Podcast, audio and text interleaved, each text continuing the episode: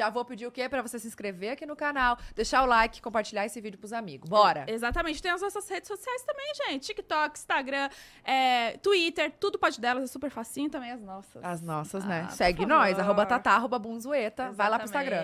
E, amiga, antes da gente apresentar a nossa convidada, Ah. vamos apresentar a nossa convidada, é, que já é, que não é novidade aqui, É né? de casa já. É de casa. É de E pra casa. começar o nosso ano com tudo, estamos com Shell Select, que é a loja, é a loja de conveniência oficial dos postos Shell.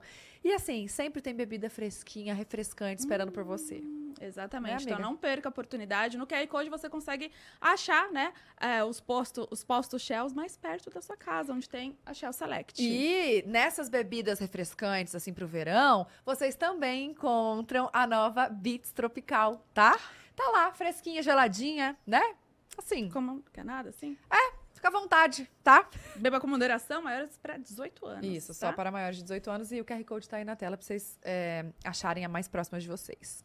E agora vamos apresentar a nossa convidada de Bora, hoje, gente! Convidada de hoje tem mais de 30 anos de carreira, já foi destaque em todas as múltiplas profissões que ela já exerceu e que Ai, exerce até hoje. Gente, ela é modelo, já foi capa de incontáveis revistas, atriz de televisão, de teatro, cinema, apresentadora e produtora teatral, E tá? além do que, mãe de três, ela acumula prêmios, assim, notícias e muito buzz em qualquer coisa que tenha o nome dela envolvido, tá? Criticada e amada em alta intensidade, na mesma proporção, por conta da sua personalidade, do seu posicionamento. Ela não tem medo de falar o que, que ela pensa, amor. Eu amo, tá? Isso, eu amo mesmo. E ela vive em Portugal há mais de cinco anos. Ela abriu um espacinho aqui, ó, da sua agenda. Concorridíssima. Concorridíssima pra dar, né, um refresh nos memes e estar aqui no Pode Delas com a gente. Com vocês, Luana Piovani!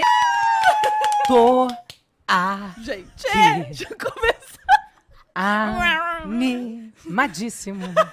Cadê a boca? Seja bem-vinda. Ah, ué. Muito melhor ver as trans fazendo lip sync, né? Lip sync é tão maneiro. Que? Eu já fiz lip sync. Gente, vocês estão sabendo pouco. Lip sync é tipo. Lip sync é aquela é uma batalha que normalmente trans e drags é que fazem, que elas fingem que estão cantando. Ah. E que é, enfim, você tem a vantagem de não ter que ter a voz da cantora, mas você tem que saber tudo e saber fazer toda a respiração. Ah, tá. Eu tá. já fiz uma batalha e é bem difícil. Sério? Como Ah. que você fez? Eu fiz aquele. uh, Aqui no Brasil, como chama? The Masked Singer? The Masked Singer? Aham. É, eu fiz em Portugal. Ah, que legal, você participou? Participei, eu era a rainha de copas. Fui desmascarada no primeiro encontro. O Bacana. sotaque entregou, será? Não, porque, quer dizer, mais ou menos. Quando eles viram que eu não queria falar por causa do meu sotaque, mas assim, eu cheguei lá, a roupa era lindíssima, ainda pensei, vou dar uma segurada na bunda, pra não mexer muito, pra não trazer a brasileira, né? Eu tava com umas unhas, umas luvas lindíssimas. Como era a chama rainha de copas, o, né? o programa lá? O Máscara.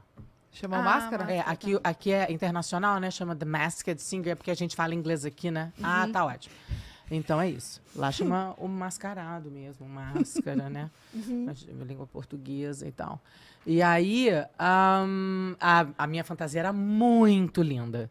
E aí eu tinha umas luvas cheias de cristais. daí Eu falei, vou focar na mão, né?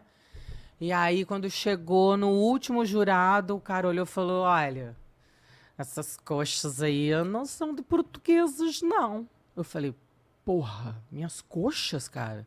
Ah, tava à mostra, assim? ó? Não, eu tava com uma roupa justa. Ah, tá. E aí pegava e E daí ele falou, isso não é tamanho de portuguesa tão pouco. Penso cá eu, que deve ser o Luana Piovani, que está cá porque está a fazer o clube. Está aí agora, não quer falar muito por causa do sotaque.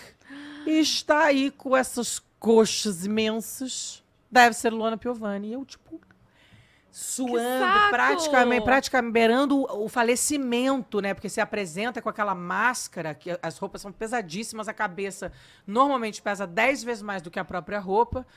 Você fica com calor, você tem que se movimentar num canto. É um inferno. Não, e eu tinha uma curiosidade de e ele saber matou na hora. que você grava antes a voz, então, e ainda depois faz Não, só a é uma viagem maravilhosa. Você vira um, um cantor profissional. Foi o meu TCC, porque eu estou estudando canto há um tempão. O meu próximo espetáculo eu vou cantar. E aí, para mim, foi meu TCC, porque eu, eu ia para um estúdio, eu tinha um diretor musical, ele colocava as músicas na minha voz, tinha um arranjo, enfim, algumas notas que às vezes eu não alcançava, ele me mandava mudar, ou ele dentro do computador fazia lá o milagrinho do computador. Então eu, gra eu tenho cinco músicas profissionalmente gravadas. Que legal! Foi demais. Quando foi essa participação? Ahn, eu tô há cinco anos em Portugal. Tem dois e meio. Dois, dois e meio. Ah, tá. Não é tão. Não. Não faz tanto tempo. Não. Gente, E- mas cinco anos parece estar tá muito mais tempo lá. Você acha? Eu acho. Olha. Também acho. Eu Mas agora. é porque, quer dizer, não sei, talvez seja porque a imagem na, na mídia, assim, na televisão, né, nos trabalhos, porque os últimos anos eu fiquei fazendo teatro aqui. O último trabalho que eu fiz dramatúrgico no Brasil foi na forma da lei.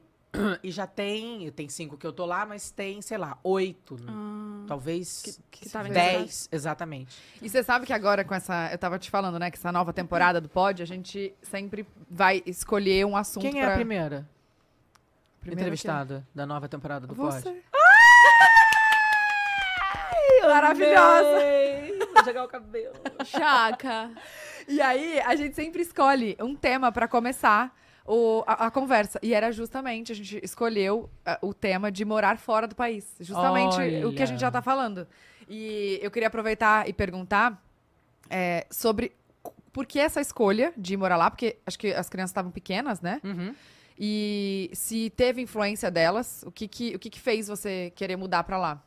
Pra Portugal? Bom, ahn, eu, é, eu já estava, antes de me mudar, me organizando o pensamento para mudarmos, mas a, a princípio a, a ideia era Califórnia. Porque eu, na época, era casada, o emprego do meu marido, né, o que meu marido fazia, nos permitia isso, porque ele não tem um escritório, ele não tem uma rotina, ele precisa pegar onda.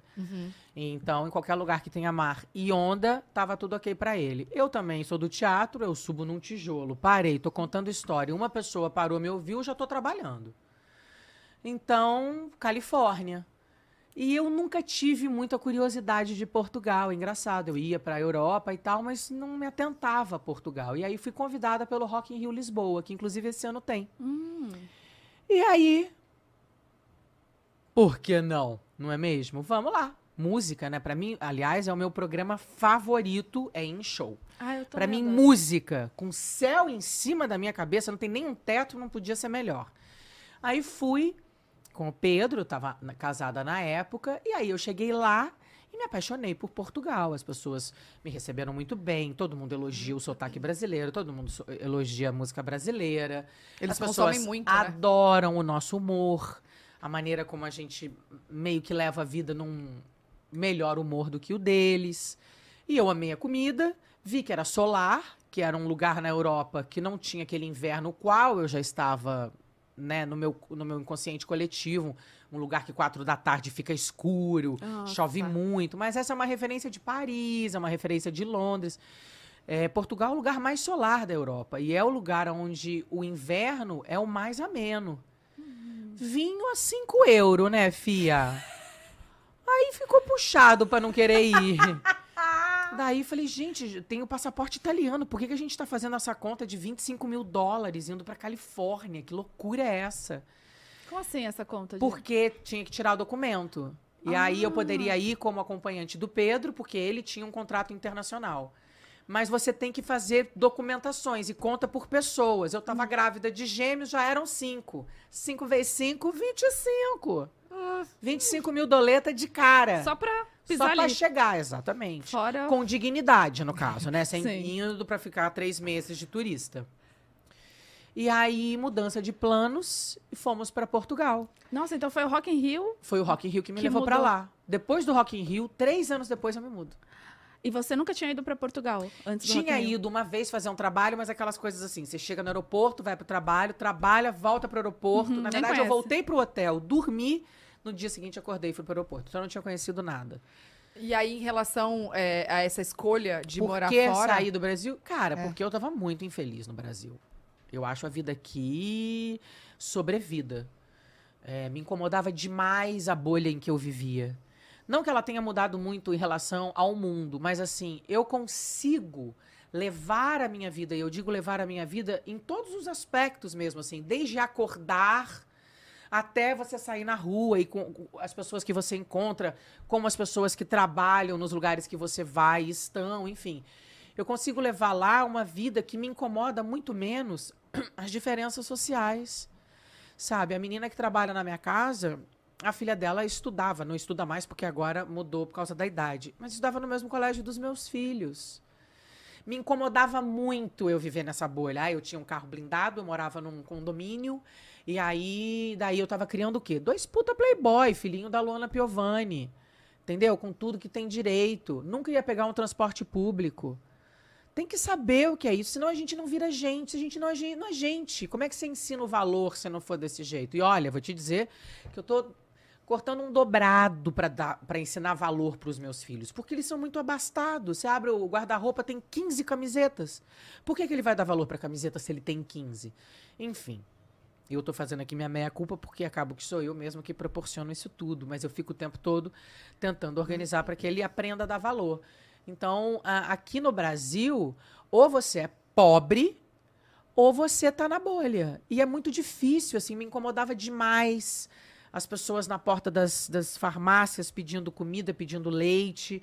Me, me, incomodava demais eu ter medo de qualquer pessoa que se aproximasse de mim quando eu estava num carro, ou se eu estivesse andando sozinha na, na, calçada.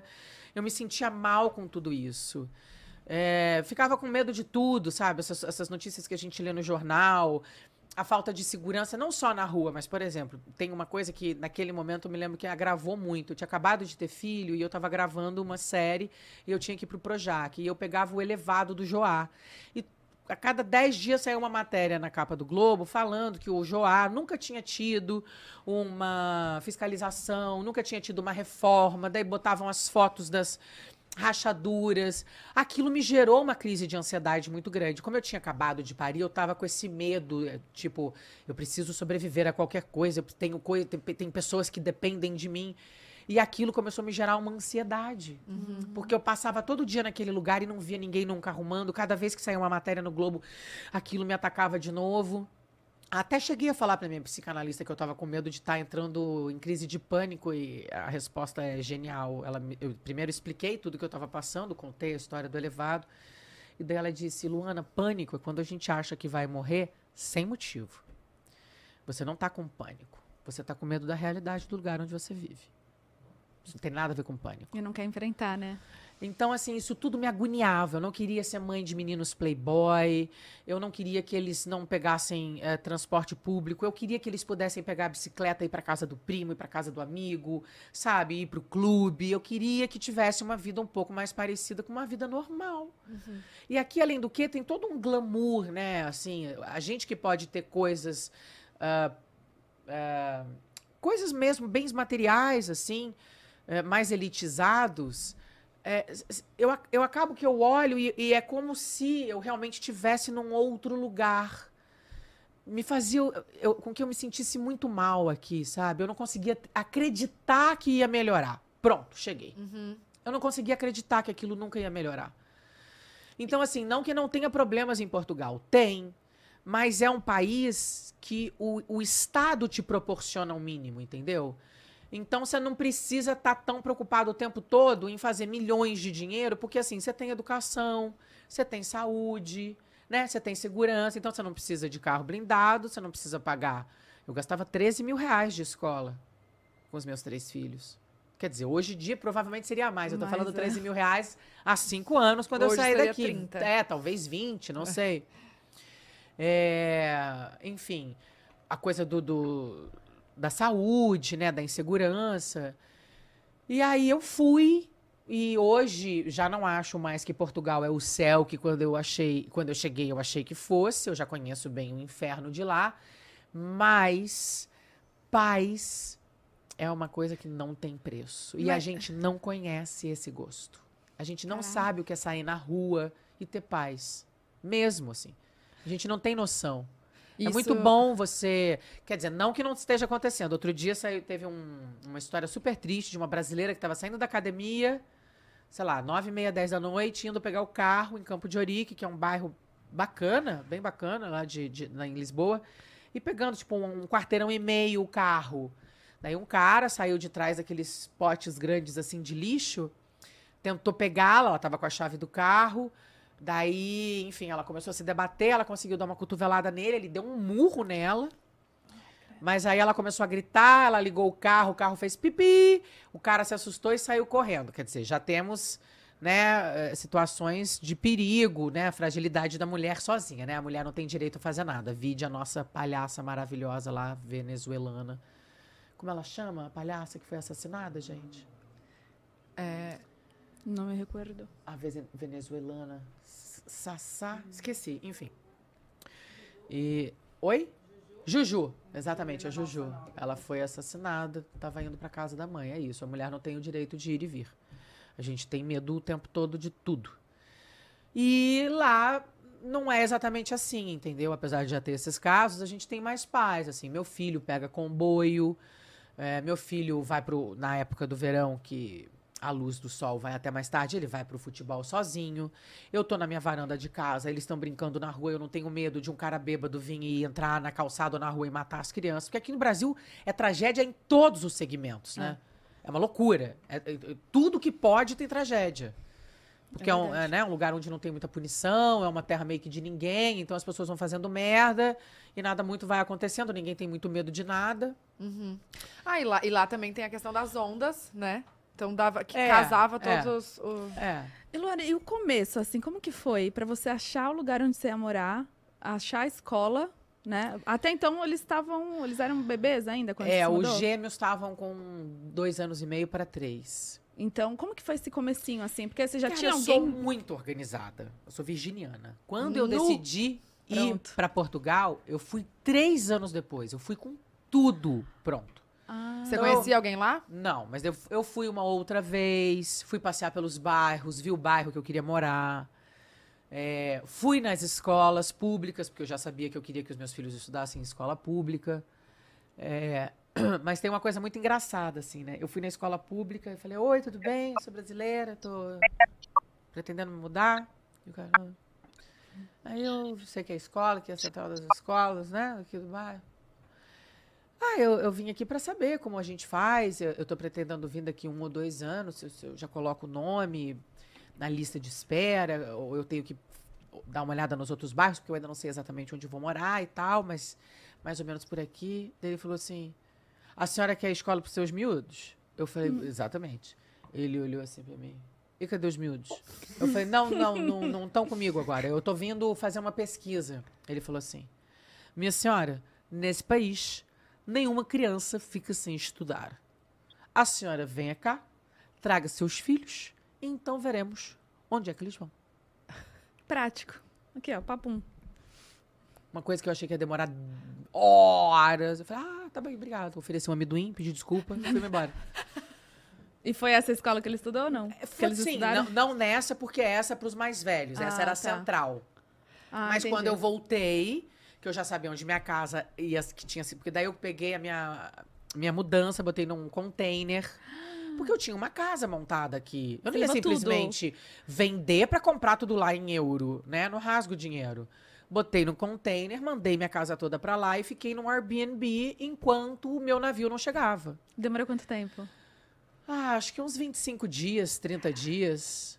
Ah, mas é engraçado também. Eu adoro mudar de cenário. Pra mim, tudo é, né? Novos Dá um personagens, up, né? novos cenários, né? Daí Ah, e é temporário também, É. né? E aí. é, Aí, a... aí, quando eu já sabia onde ia ser a minha casa, eu fui lá. E aí eles me. Daí eles te dão um papel, você preenche com os dados, você escolhe as suas três favoritas. E aí, em alguma delas, o seu filho vai morar. Mas é dentro do bairro que você mora. Você só não vai pro, pro bairro que você mora se estiver muito cheia. Daí você vai pro próximo bairro que você mora. Olha que interessante. Então, normalmente, você tá próximo da sua residência. E em, em relação ao trabalho, assim, teve. Porque você tava super trabalhando aqui. É engraçado. Como é que As cê- pessoas cê me perguntam isso. é, não tem muita explicação, né? As pessoas falam, ah, e o trabalho? Eu nunca pensei nisso, pra você ver o tamanho da minha autoconfiança. E eu tava indo pra Califórnia, tá? No baratinho lá, eu né? tava indo pra Califórnia. Não, e trabalho na Califórnia. Eu e a torcida do Flamengo inteiro esperando esbarrar com a gente pra virar um ator. pra ter uma chance em Hollywood. Entendeu? Mas eu, não, eu não, não me preocupava, porque assim, a sensação que eu tenho dentro de mim é o que eu quiser, o que eu me propuser a fazer, em seis meses eu sou dona do troço. Eu estudo, Amei. eu sou dedicada, eu, eu não tenho vergonha de dizer que eu não sei, eu observo quem sabe, eu peço pra me ensinar. Dá Então, pra ver assim, que você é interessada mesmo. é, então eu não, gosta eu de perguntar tudo. eu não tinha medo. Quando eu pensava em ir pra Califórnia, eu falava, cara, eu tô cagando, entendeu? Se eu vou fazer propaganda do McDonald's, se eu vou fazer figuração na novela cafona, onde vai me botar, sei lá, de latina por causa do meu accent, vai me botar de, de entregadora de café. Eu quero que se foda. Eu não tô indo lá pra ganhar Oscar, pra ganhar prêmio. Eu tô indo procurar dignidade pra minha vida. Eu quero paz. Eu não aguento mais morar no Brasil. Eu não aguento mais esse medo que eu sinto constantemente ao meu redor. Me dava uma sensação de que tinha alguém bebendo na minha jugular. Eu tava sempre muito sob estresse, sabe? E o Rio de Janeiro é Sei. um lugar onde tudo acontece. Então, assim, teve um assassinato dentro do meu condomínio, na porta da escola. Tinha uma, tinha uma escola, que não era que os meus filhos estudavam, mas tinha uma escola dentro do meu condomínio. Teve No um Rio? assassinato dentro. É, lá atrás. Mas teve. Daí teve a três casas do lado da minha, um cara que foi amarrado com os empregados no banheiro. Aquelas histórias básicas, clássicas de, de Brasilzão, gente. Então era foda, né? E eu com três crianças sozinha numa casa, porque o meu marido nunca parou direito, né? O trabalho dele sempre foi viajar. Então eu tava sempre sozinha no Rio de Janeiro. É porque eu sou muito apegada a Deus mesmo, tenho uma fé acima de tudo e de todos. Mas foda.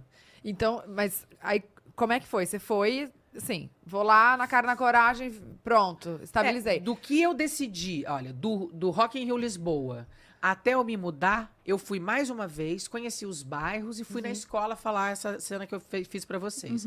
Depois, antes de eu ir com as crianças, eu tava aqui trabalhando, fazendo peça, eu não podia ir. O Pedro fez o vídeo da casa, eu aprovei o vídeo, ele, é, daí ele Fechou? Deu ok? deu ok na casa. E aí nós fomos, ficamos numa casa que não era a tal da casa, mas que era do lado, para que a gente já começasse a viver no habitat, né? Uhum. Entender como E que é a foi vizinhança. isso. E qual foi seu primeiro trabalho lá? Ai, foi tão legal. Você acredita que eu fui apresentadora de um reality show sobre internet? Sério? Chamava Like Me.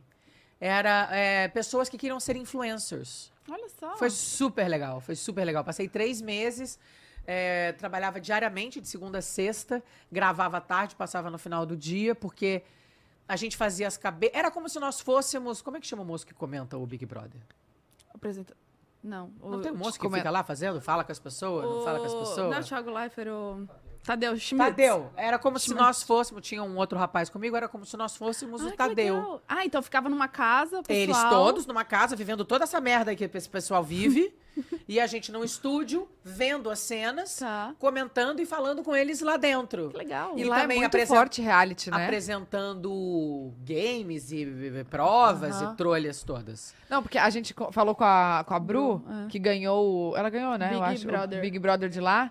E ela falou que o Big Brother tem, assim, são vários durante o ano. É, mas o Big Brother de lá é tipo um fiasco. É diferente, né? Um pouco menor, eu acho. É um pouco menor e um pouco, tipo, pessoas hum, quase nada relevantes, assim, uma coisa de louco. Caraca. É, baixo astralíssimo. Ah, porque você falou da Lu, ela ganhou, mas o que importa é que ela ganhou. Da Bru. A da Bru. O que importa é que ela ganhou. sim. E ela morava no Ganhou! Brasil, E ela, tá, e ela conheceu já o boy da vida dela. É, Estão um lá ótimos. Foi morar lá, inclusive. Você avisa ou eu aviso? O quê? Do boy da vida dela. Sério? Não, nem sei quem é, só é o boy da vida dela, eu já, já dou a deixa. Quem avisa ela? Eu aviso ou alguém avisa? Ai, porque a gente, sou iludida, casada. Eu tenho o sei, boy da minha vida. Eu sei, graças a Deus. Eu fico feliz por você. E eu queria dizer que todas vocês me. Ah, ah, me. ah, é, me dão esperança. Ah, que bom. Yes. É. Não sei se eu dou muita. Bruna! Eu não sei, eu já fui casar, já separei, já, né? Mas casou de novo? Casou. Você casou. Você casou. isso? Não, não, não. Tá puxando a boca. Ele triste, vai ver que você puxou a boca. Corta, puxa a boca. Não, é porque, tipo, todo mundo fala assim, nossa, você casou, eu casei. Cara, mas Tipo, se você quis casar e tá Quis, feliz, não, não, tô- maravilhoso. sim, Nossa, sim. mas eu não caso de novo nem se Jesus descer do céu. E Será? me pedir. Tem chance, amiga. Não? Mas, cê- cê- Dentro da mesma casa, debaixo do mesmo teto, com É. a toalha molhada em cima da cama a vida inteira. Nossa, A meu vida marido não inteira. deixa a toalha molhada. Ah, mas deve fazer outra coisa? Com certeza. Mas Ele usa a a minha. toalha. Aí ele que usa a sua, que ali, eu tenho ó. ódio. Tenho ódio, porque daí passa naquele bundão cheio de pelo que eles têm, aquela zona do agrião ali entre o cu e o saco, que fica um cheiro insuportável. Que nem Vou lava pegar a direito. minha toalha maravilhosa, passar nessa testa que eu acabei de fazer aqui, um laser de magma prática, praticamente, aquele cheiro de cu- zona de agrião. aquele horror. Não, ódio. Não, é, tem que separar Não, e mesmo os a toalha. pelos na pia. Não dá. Pelos na pia, cabelos Pelo curtos no- na pia. no Não, sabonete. Tudo um horror. Não, um horror. Não, Não sabe nada onde tá nunca. Não, não sabe nunca onde tá nada. E daí grita gente pra saber onde é que tá. Não sei, porra. Procura, caralho. A merda. Deus me perdoe. Desculpa. Você tá solteira? Não, tô apaixonada. Achar o amor da De vida vez pra em vida. quando tem um cheirinho de cu na toalha. Tudo bem, tudo bem, tudo bem. É gringo, Não, menina, dei essa sorte grande. Ele é nascido no Brasil, ou seja, tem O a tcharanã? malemolência, mas foi criado em Londres. Obrigada, pai, é um lorde. Não tem um Olha. sotaque, aquele sotaque britânico, assim? Cara, não, quando fala inglês, sim. Quando Sim. fala português, não, não tem sotaque. Porque ele é filho de mineiros, então falou português a vida inteira dentro de casa, então ele fala com sotaque brasileiro. E tá, assim, apaixonada por quanto tempo, assim? Tô tre- mais de três anos já. Sem ser meu casamento, é a minha relação- maior relação. Ó, tá Mas vendo? só funciona porque é meu namorado. Porque tá lá na casa tá. dele e eu tô na minha casa. Mas- Entendi. Mas casa dele em Londres? Não, casa dele em Lisboa. Eu moro em Cascais. Ah, Mas tá. que mesmo que não fosse, mesmo que fosse em Lisboa, duas casas, tem que ir embora. Vá. Se arruma, toma banho, escolhe a roupa para encontrar. Tá. Entendi. Daí quando tá com o saco muito cheio, fala que tem que passar em casa para dar comida pro cachorro, qualquer coisa que o valha, entendeu? Entendi. É muito bom. E, Porque e- eu acho que você quer acabar com uma relação, casa. Entendi. Bacana. Eu, eu acho, assim, eu aqui. perco a libido, perco a paciência, fico desesperançosa, me sinto um pouco prestigiada. Não sei também se talvez a minha experiência tenha sido bastante traumática, né? Existem milhões de pessoas felizes no casamento. Mas assim, não dá. Eu já tenho três filhos, eu não consigo ter a paciência que homem pede, pede, obviamente, entre aspas, aspas, pra gente ter. Eu não tenho mais condições, E- nenhuma. E isso você conversa abertamente, assim, com ele? Que você não quer casar, que você quer ter esse, essa distância mesmo? Cara, na verdade, eu acho que a gente nem fala sobre isso, porque eu dou tanta entrevista, coitado. e eu falo tanto sobre isso, ele chiquérrimo, maravilhoso, Já já sabe. toca no assunto, Tá, entendeu? bacana. Que não- é isso que vai, assim, não, não vai ter Agora também, de- calma aí, calma aí, calma aí. Ele tem 32 anos, ele não tá pensando muito em casar, tá? Tá. Tá tudo ótimo. Tá, então tá bom. Ele lá com as coisas dele. Olha aqui, agora eu lembrei de Portugal, eu queria contar, no que você contou a história da, da escola, como o, o, o português, o- a pessoa, né, que mora lá, que é de lá, é, eles realmente respondem ao pé da letra. É, e é, eu não sei se é porque a gente que, olha, olha que, que Estudeia doido. muito, é, a gente né? é, muito figurativo, né? Muito. Eu, cheguei, eu, eu tava lá em Portugal e aí eu tava no restaurante, eu cheguei pro moço e falei, moço, você sabe onde é o banheiro, por favor? Aí ele, sei. Sei. Saiu só. andando. Tem que perguntar Aí onde. eu che- cheguei desnorteada na mesa. Falei, que, eu- ele falou que sabe e saiu andando. Aí o Júlio pergunta onde é, então. Aí eu, moço, por favor, onde é o banheiro? Ele, ah, sim, claro, é ali. Teve uma Pro vez mesmo, que, teve uma vez que eu na pizzaria perguntei: a pizza grande vem seis ou oito pedaços? Ele depende de quantos cortaram.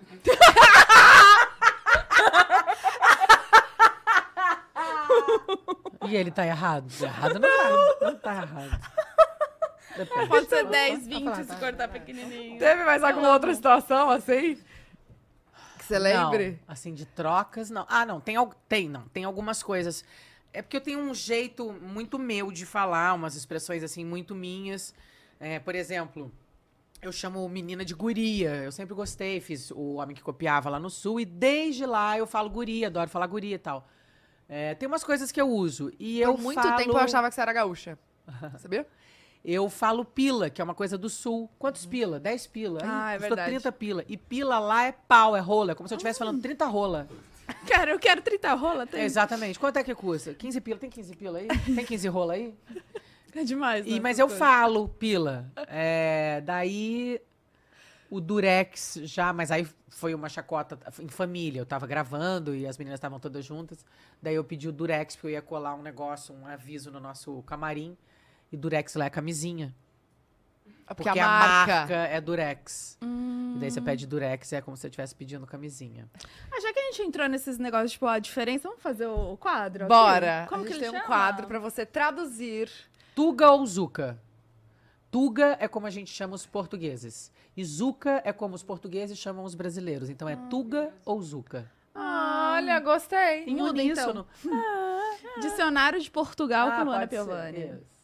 Então bora. adorei a, fo- a fonte Luana Assim não dá pica. Assim não dá pica. Assim não dá entusiasmo. Pica é entusiasmo? É. É? Acho eu. Tem alguém aí pra responder? Não.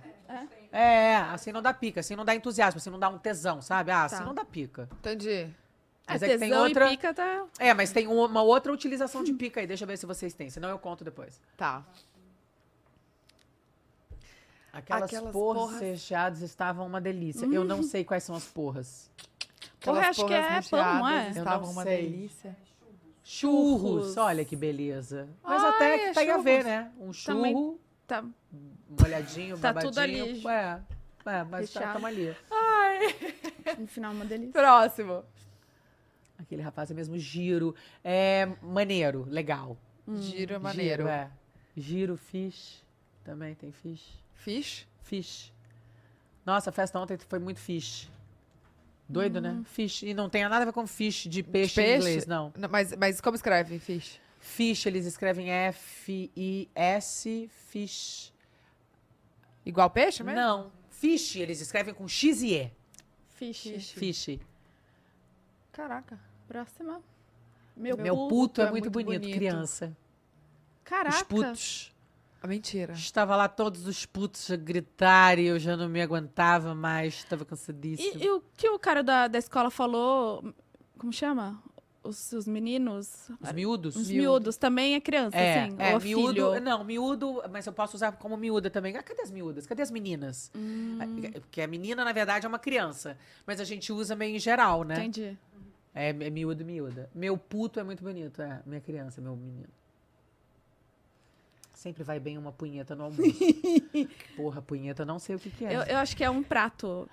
É, é um com- prato, é. De, abaca, de De bacalhau. bacalhau. Poxa vida. Pode ser bom Você também. gosta de bacalhau? Punheta no almoço? Não sei, pode ser. Na almoço na jam. Pois. Próximo. A- Aquela rapariga está usando cueca. Rapariga é menina e cueca é calcinha. Vocês Ah, acreditam? para. Baixo astralíssimo, né? Eu falo sempre isso pra Para. eles. Cara, cueca, vocês têm que mudar. Eu falo, cueca não dá. Não dá como- pra e- chamar calcinha de cueca. E como é cueca? É. As cuecas. Não, de homem. Cueca e cueca. Então, Tudo são cueca. dois. É, tipo cueca. underwear. Ah, roupa de baixo. underwear, tá. Tem uma que não, não tava, foda-se. É pra quê? Tipo, Foda-se é uma expressão, tipo, caralho. Foda-se. Eu amo o jeito que eles falam, foda-se. Ah, Foda-se. dá na mesma então, né? Bem É, parecido é, aqui. caralho. Mas tem um, quer ver como é que é a frase? Ontem fui ao hospital e tive que tomar uma pica no rabo. Pica é injeção e rabo é bunda. Hum, Já já vais tomar uma pica no rabo. É alguém falando que você vai tomar uma injeção. Nossa senhora. Eles não, Não- falam assim, eu, tipo, tá fazendo ginástica, assim, mexe a bundinha, me- mexe o rabinho. é rabo, bunda é rabo. E você pegou rápido o sotaque, né? Ou você fez alguma aula assim? Não, lá? eu tô fazendo aqui muito mal feito. É que você é fofa Ai, e tá para. falando que eu tô fazendo bonitinho, mas eu falo. Meu sotaque ainda é muito mal. Se um dia eu tiver que fazer, eu vou ter que estudar direito. Porque eu falo assim, tipo, caricatura. Mas quando você apresentou o reality, por exemplo, você Não, apresentou... só brazuca, só zuca, só. Eu fiz uma novela lá e eu fazia uma brasileira. Ah, Fiz uma novela legal. inteira de brasileira. Caraca. Tá, mas você também trabalha com o meio artístico lá. Então, Sim, sim. como é que é? Você é muito abordada na rua? como é que é essa. Não, não. Eu sou abordada mais por brasileiros, já tem uns portugueses procurando, mas assim, as pessoas são muito comedidas na Europa, as pessoas primeiro respeitam muito, não gostam de incomodar nada, são mais frias, mais fechadas, é, mais tímidas, né? Então assedia um pouco, assim. Sério? Mas o meu assédio sempre foi, foi sempre foi muito num limite bom, assim. É mais por brasi- brasileiro mesmo que tá no Portugal Exatamente. do que É, os é. próprios portugueses. É, tem os portugueses, mas são mais os brasileiros. E como que é a sua rotina lá? Como é que você consegue, assim... Olha, tem eu as crianças, né? acordo as crianças, dou café da manhã, ponho todo mundo nas suas vans para ir para escola, daí ou eu malho, ou eu faço minha yoga, leio, trabalho, respondo e-mail, né, entrevista, essas coisas. Daí agora eu não tô trabalhando, né? Então quando eu tô com essa vida mais tranquila de dona de casa e mãe, ah, daí à tarde eu vejo as coisas que eu tenho que fazer na semana em relação às crianças, né? Porque depois da escola eles fazem várias coisas. As Atividades. As, atividades e tal. E aí as crianças chegam e aí eu fico ali na função é, tarefa, atividades, jantar, banho, caminha. E se repete. E assim vai em looping. Final de semana tem jogo de futebol, a gente organiza nas mães com as crianças como a gente vai fazer para eles se divertirem na casa de quem a gente vai. A gente tem um grupo de brasileiras muito legal, que inclusive é a minha grande rede de apoio lá, além dos meus pais. Eles moram lá. Meus pais estão lá. Ah, eles foram por... Foram. Porque... Ai, que legal. Foram para me salvar, né? Quando que eles foram pra Eles lá? foram, assim que eu comprei o apartamento, eles, é, assim que eu me mudei pra lá, eles compraram um apartamento deles, só que eles estavam indo assim, ficavam seis meses, voltavam pra cá e ficavam três.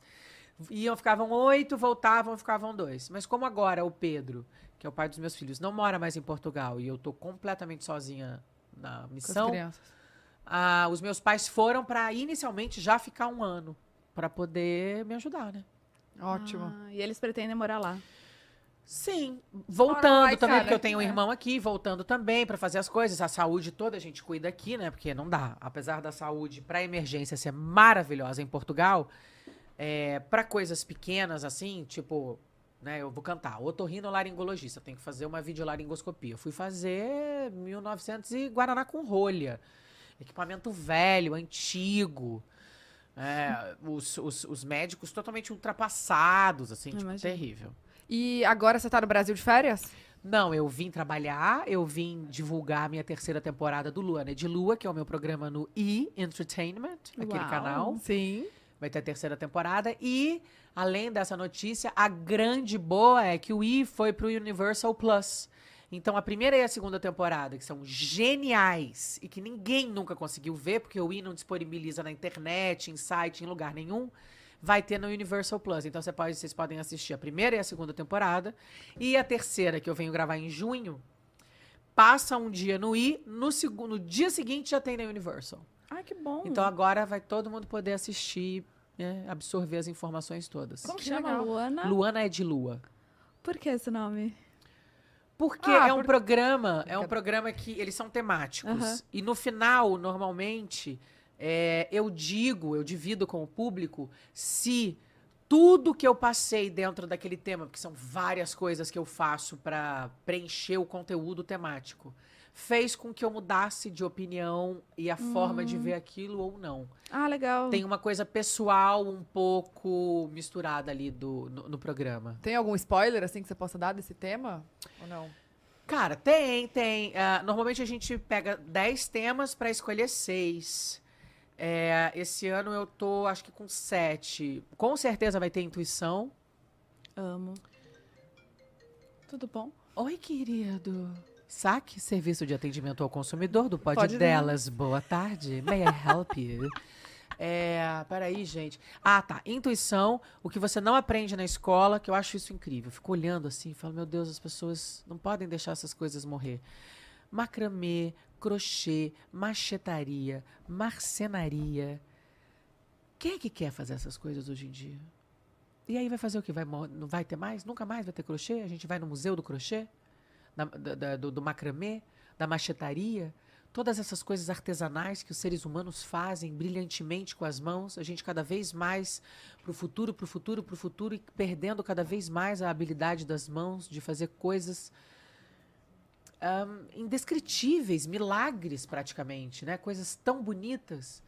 E não- se no pai não passar para o filho, se o filho não tiver interesse de manter, isso acaba, isso se esgota. Gente, eu nunca tinha parado pra pensar. É. E sim. Atualmente é só o celular mesmo.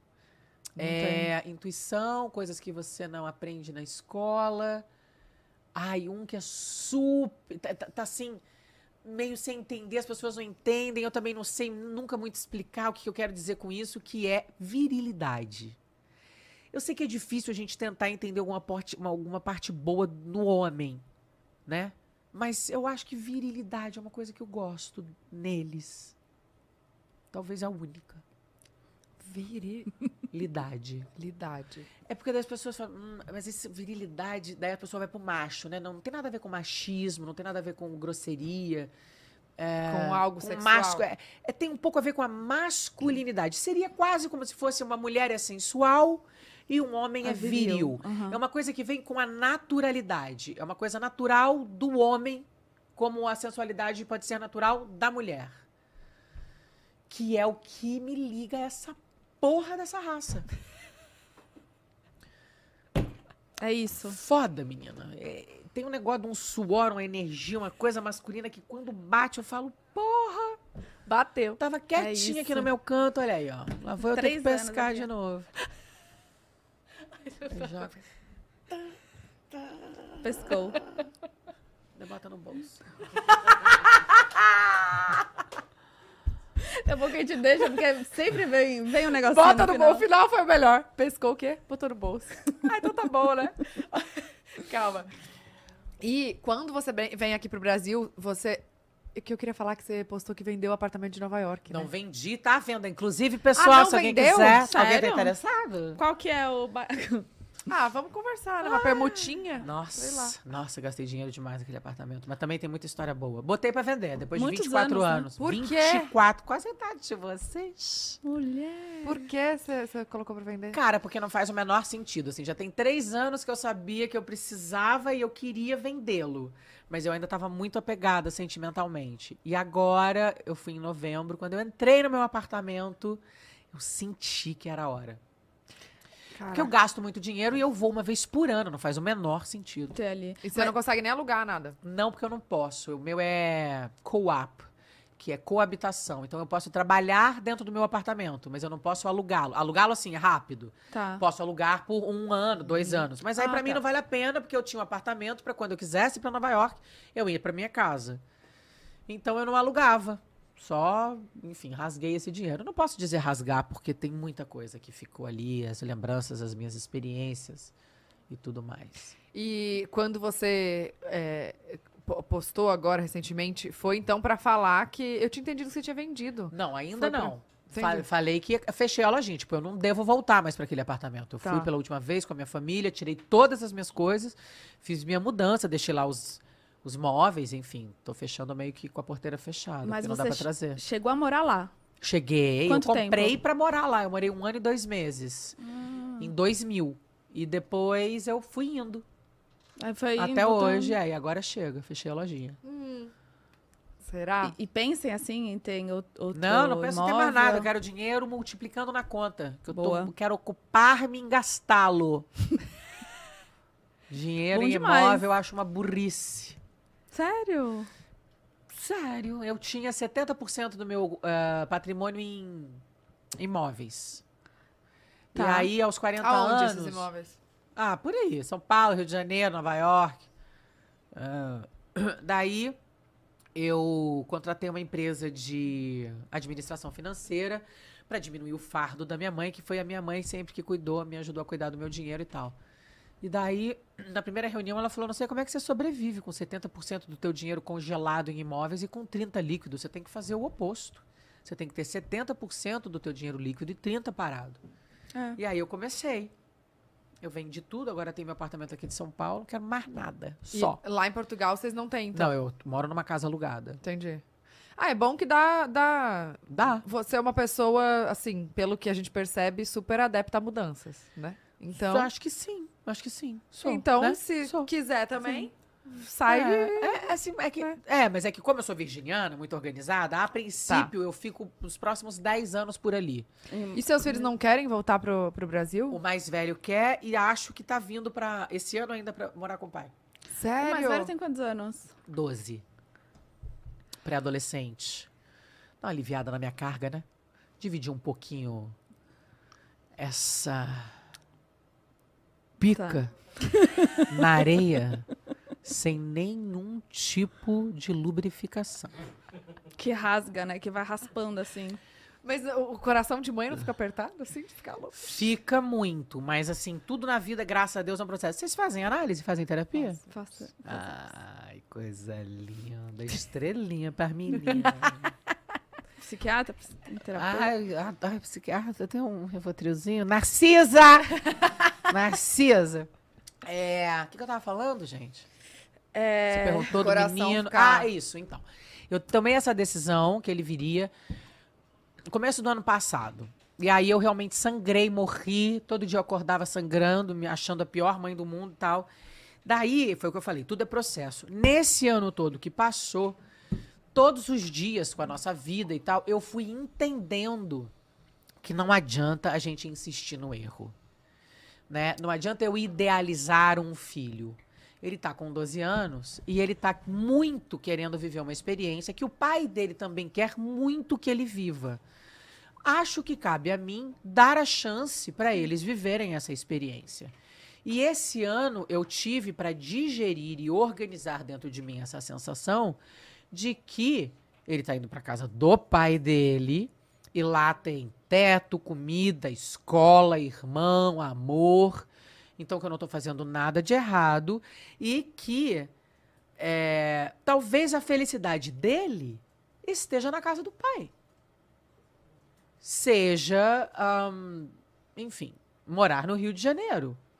Seja ter uma vida dentro da bolha. Porque eu idealizei uma coisa. Mas pode ser que a vida e as escolhas dos, meu- dos meus filhos, né, no caso em geral, não sejam as que eu idealizei. Então agora eu vou abrir para ele viver a experiência dele. Pode ser que a felicidade dele se- seja realmente essa. Prefere o Rio à Europa. E tudo bem. sim. A gente E- tem que saber onde está a felicidade da E gente. fazer com que ele viva, né? Que ele passe por essa experiência e depois Isso, e é com o tá pai, aberto também pra- exatamente. Não é um exilado, né? Exato. Não, não- não vai voltar se quiser, quando quiser, do jeito que quiser, tá tudo ótimo. Mas eu precisei desse ano todo. Então agora eu te falo isso sem dor. Mas quando eu tomei essa decisão, que foi no começo do ano passado, me doía muito. Mas o ano passou e eu entendi na carne que pode ser muito bom. Ah, foi o pedido dele, então. Foi. Foi. E, e você sente que ele vai pro, pra que lado, assim? Ele, gosta das ondas? Ele vai mais pro lado Não, ele é algum, algum tipo. Não, ele é algum tipo de atleta. É. Ele era skatista, agora ele tá jogando bola, mas ele pega onda também. É, ele tem um, um dom, um DNA ali muito bom pro esporte, pra coisa do corpo. E os gêmeos? A Liz é artista, com toda É? certeza. Não sei se ela vai ser atriz, cantora, dançarina ou essa nova artista que existe hoje, que é tudo junto. Sim. Mas algum tipo de arte ela vai fazer porque ela já faz. Ela já canta, ela já vive numa fantasia. Ela, uma hora é mãe do bem, outra hora ela é mulher do bem, outra hora ela é avó do bem. Ela tem filha, ela tem neta, ela tá na venda, ela tá dando aula, ela é cabeleleila leila. ela vive no mundo dela, ela é Demais. super artista. O bem é alguma coisa, ele vai ser alguma coisa especial que eu não sei o que. Ele pode ser um neurocirurgião, Uau. ele pode ser um escritor, ele pode ser um astronauta, não sei. Porque ele é muito específico. muito inteligente. Eu sempre falo assim, né? Coisa de mãe. É o primeiro aluno da classe. Ele fala, mãe, sou o segundo. Subsegundo? Eu sou o segundo. É o segundo, ele não é o melhor aluno da classe. Ele é o segundo. Ele é o segundo. Então ele é muito inteligente. E é muito sensível. Então alguma coisa vai vir ali, assim. Não sei o que, mas vai ser alguma coisa é, diferente, assim. Meio farinha da curva. É ele que é ariano? Não, o Ariano é o esportista. Tá. Ele é? Eles são virginianos. Ele só... Ah. Ah. Jesus. De que dia? 21 de setembro. Ah, eu sou 29 de agosto, eles são 31 de agosto, dois dias depois do meu. Caraca, todo mundo já faz os aniversários tudo junto. Nossa, agosto é uma festa na minha casa. todo mundo Imagino. lá. E agora falando dessa, dessa, desse lado artístico, assim, você, nos anos 90, 2000, viveu muito essa, essa fase de sex symbol, de, enfim, a pessoa mais gostosa do, do Brasil e tal. É, como é para e, e hoje é muito presente nas causas femininas e, e dessa história também da relação com o corpo. É, como é pra você da, da questão assim, agora comparando mais com os homens, tá? Deixa eu ver se você entende o que eu, que eu quero falar. O homem, ah, tem aquela coisa, como, quanto mais velho, melhor, ele tá lá e tal. E a mulher parece que a gente é colocada numa caixa de que eu tenho essa validade aqui. E a partir dos 40, acabou, né? Ou você faz um trilhão de coisas e se coloca na bolha novamente. Ou você é a, louca, a que, que não se cuida, enfim. Como foi pra você? Como é viver isso? Porque acho que você saindo dessa bolha acaba que também. E, e você é uma pessoa que sempre se posiciona, sempre dá sua opinião em todos os aspectos.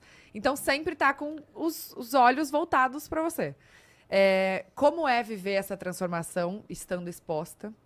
Como é lidar com as críticas em relação Transformação em relação à idade? idade, Ok. corpo, Ok. é, aparência. E como é lidar com essa, assim, sair da- dessa, dessa idealização de uau, eu sou a sex symbol, pra pessoa que às vezes falam, ai, olha aqui, ó, a ruga, o corpo, não sei o que e tal. Como, como é viver com isso? Se você. Como você lida com essas críticas? Como você pega é, esse. Esse. Essa pica. É, essa pica. Pica. De Na novo areia. na areia, sem nenhum tipo de Sim. lubrificação. Que raspa. Bom, olha. A vida é feita de escolhas, né? E quanto antes a gente começa a fazer as melhores escolhas, melhor e mais fácil vai ficando a vida da gente. E eu, graças a Deus, sempre ouvi muito a minha intuição. Até por isso que tem intuição no programa. Então, o que aconteceu? Eu saí de São Paulo com 19 anos e me mudei para o Rio de Janeiro. Daí eu cheguei no Rio de Janeiro pensei, pô, larguei minha família, todos os meus amigos, mudei de cidade, tô vindo aqui começar um serviço que eu não sei exatamente se eu sei fazer, que eu não sei exatamente se eu quero fazer e que eu tenho observado muito que o pessoal aplaude, mas que o pessoal vaia muito também, né? Então o sucesso e o fracasso, ó, Aqui, alinhadinhas. acho que eu vou começar a fazer uma terapia. Ah, desde nova. Porque acho que vai me dar um fortalecimento interior pra eu poder segurar essa pica toda que parece que vem por aí. Pronto. Uau. Com 19 anos você Com já 19 pensou... anos. Fui pra terapia, fiz 10 anos de terapia, depois saí, fui pra psicanálise, fiquei 15 anos, tomei alta, já voltei algumas vezes. Tomei vários tombos na minha vida, mas sempre bati no peito e falei: errei sim, e jogue a primeira pedra quem nunca errou. Nunca tive vergonha de dizer que errei, que tinha errado. Nunca tive vergonha dos meus erros. Porque todos os meus erros são absolutamente dignos. Nunca roubei ninguém. Então, assim, são erros que fazem parte da vida, né? Do, do- crescimento e da vo- evolução do ser humano. Tenho, inclusive, muito orgulho dos meus erros. Aprendi muito com todos eles. Então, eu acho que foi isso que girou a minha chave, né? Eu espertamente fui para terapia. E terapia, cara, são asas. Você descobre quais são as ferramentas que você tem. É como se fosse o cinto do Batman. Você descobre que você tem um cinto do Batman. E você vai aprender a usar todas as coisinhas que vêm no cinto do Batman, que são as suas ferramentas como ser humano, para você trabalhar suas vulnerabilidades, suas potências, né? Enfim. Que foi essa, essa fase que você foi morar no Rio, foi quando você fez a, a transição pra. Você era, você era modelo. Transição! Você era modelo e aí você foi. Foi, foi a primeira Mais vez ou que menos. Você foi... Eu comecei a trabalhar como modelo com 14. Uhum. Com 15 fui pro Japão, com 16 virei protagonista na Rede Globo da minissérie Sex Appeal. Tá. Me traumatizei, mandei todo mundo a merda, inclusive a Globo. Voltei pra São Paulo, falei: quero voltar a morar na minha casa, ganhar bem, ser bem tratada, viajar o mundo. Essa bosta aqui que vocês me deram não tá dando certo, não. Sei que o pessoal tá apaixonado, só pensa nisso, inclusive não entendi até agora porque que o povo fica todo mundo aqui babando na porta dessa empresa. Mas, não é isso que eu quero, não. Voltei pra minha casa, fui pra Suíça, fui pra Alemanha, voltei a Tudo ganhar trabalhando dinheiro. como modelo. E daqui, como eu já tinha ficado famosa, de vez em quando eles me chamavam pra fazer uma coisa. Ah, faz aqui um Você Decide. Eu ia lá e fazia. Ah, faz uma participaçãozinha aqui na novela, sei o quê. Ia lá e fazia. E eu vendo qual era.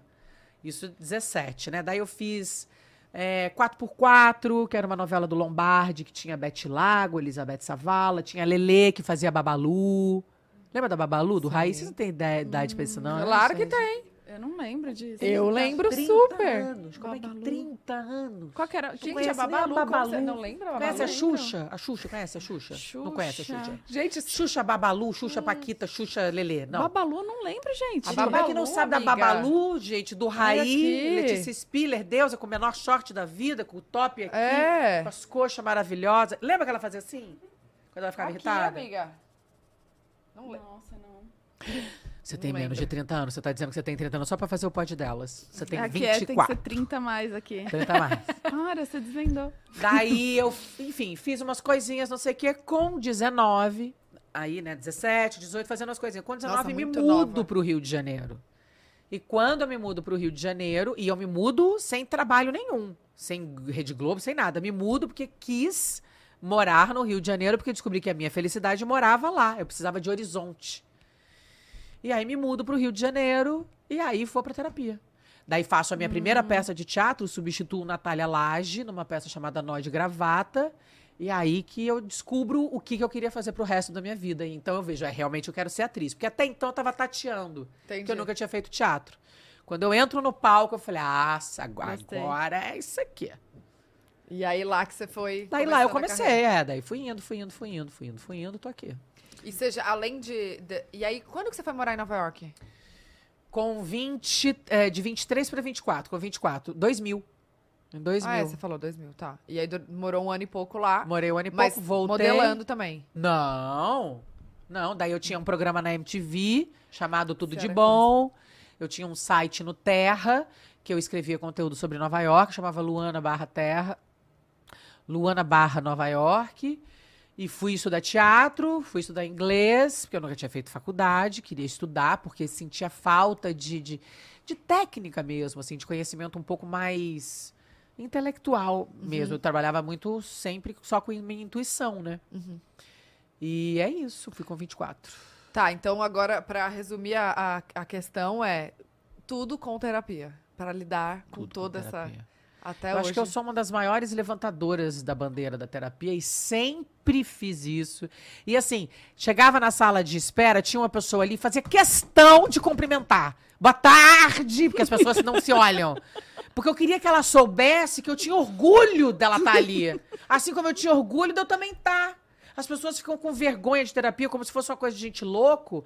Cara, você falou pra mim que você, te- você faz terapia, já tô quase de pau duro. Porque muda a vida, cara. Muda a vida. Muda a vida É mesmo. maravilhoso, né? Relacionar com outra Eu pessoa que dei essa terapia. dica pra todos os boys que eu peguei. Ninguém Pegou. foi atrás. Quer dizer, pra não dizer que ninguém um foi atrás. E se deu bem. Óbvio. E seus filhos fazem?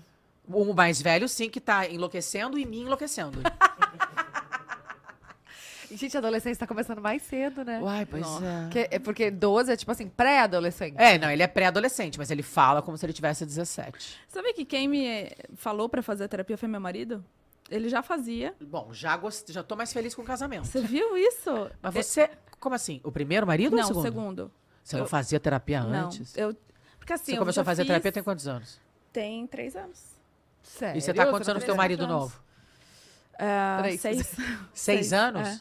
Então ele merece um prêmio, né? É, porque ele começou ele a fazer. você sem terapia e ficou com É. você três anos sem doidinha, terapia? é. Doidinha, gente. Doidinha. Doidinha. Não, mas sabe o que, que eu tinha? Um, um lance assim com a terapia? Que eu já fui em três terapeutas. é, isso antes, no primeiro casamento ainda. E eu não, não me identificava. E aí eu falava assim, ah, não quero mais. Aí depois, ah, Mas é que não de um pode ano. desistir de achar a pessoa. Outra É, informação então. importante aqui, gente. Não desista. Quando não você é entrar. primeira, né? É que nem casa, quando você vai alugar casa, que você entra, você fala: Caraca, é essa aqui.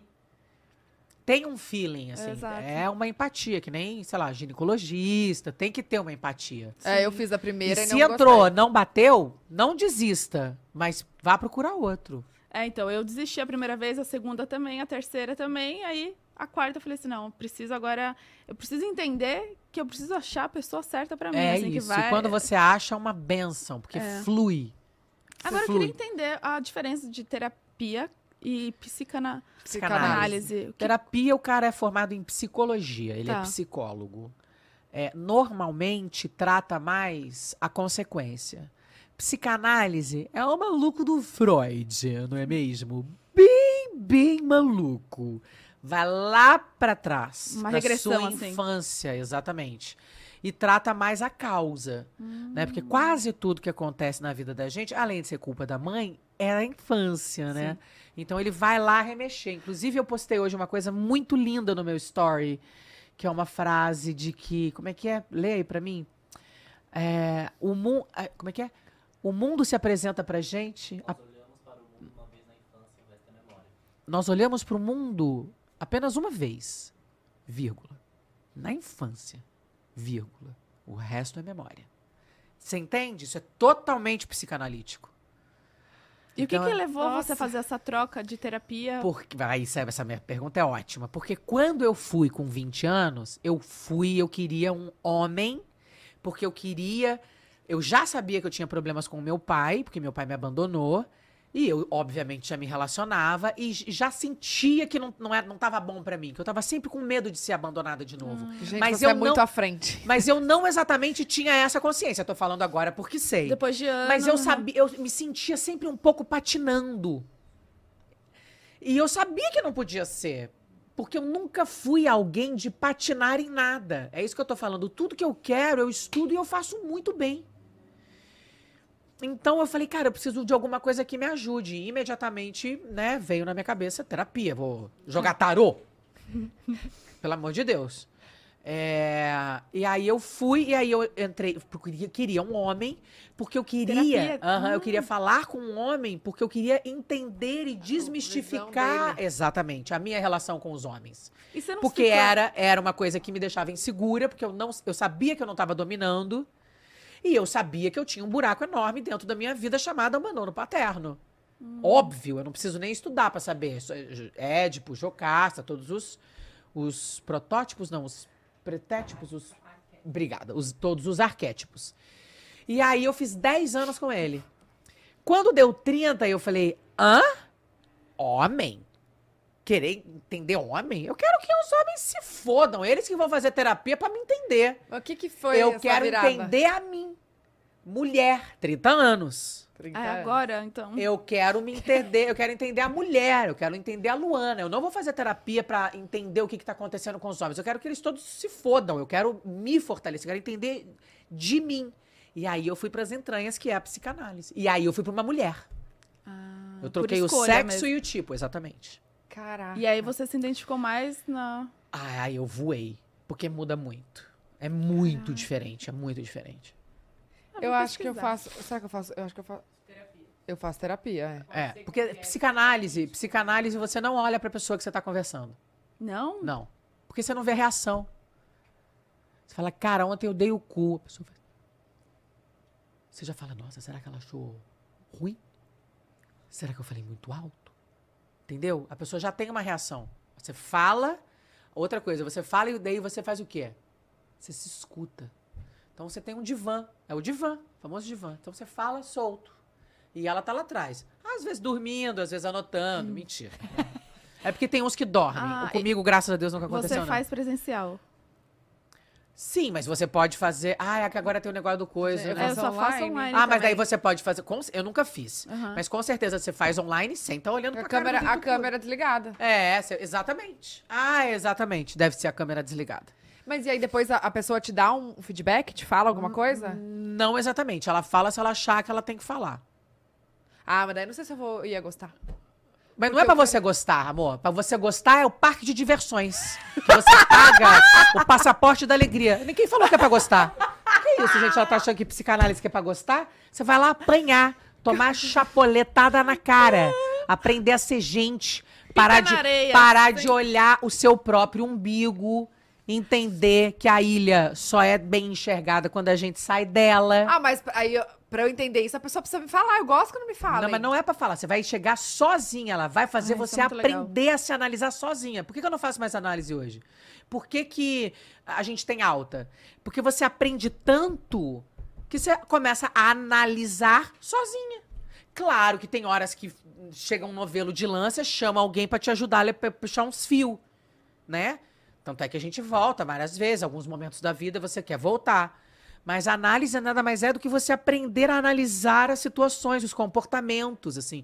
Tudo é quase matemático. Ai, eu amei, eu vou, vou atrás. Amor. Fucking life changing. Really? Really?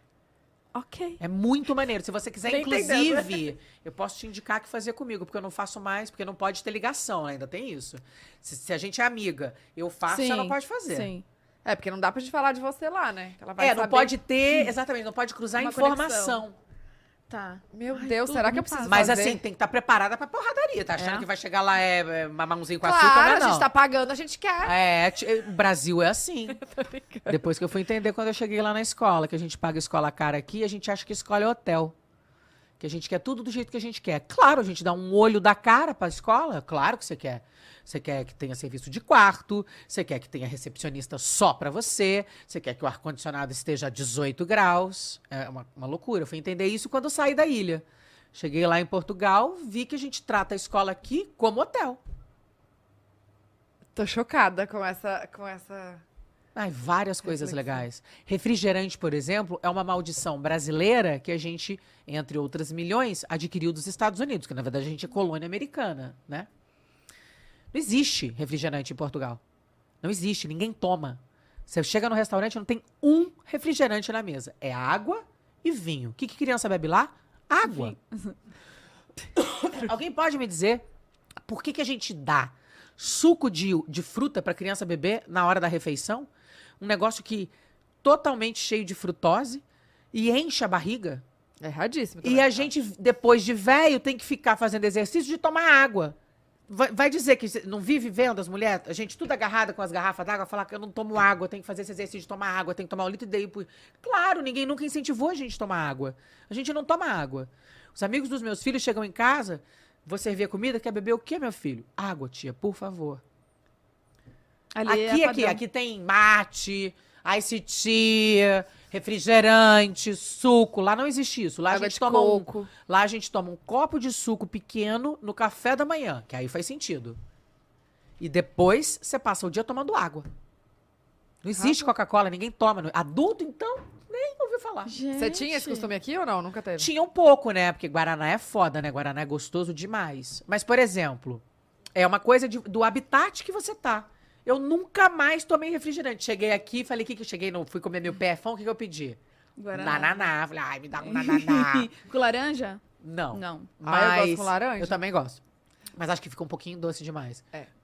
Mas pedi aqui porque tem o habitat, tá todo mundo bebendo, é gostoso, uma saudadinha e tal. Mas eu nunca mais tomei refrigerante na minha vida. Tem cinco anos que eu não tomo mais refrigerante. E de, de drink você gosta muito de vinho.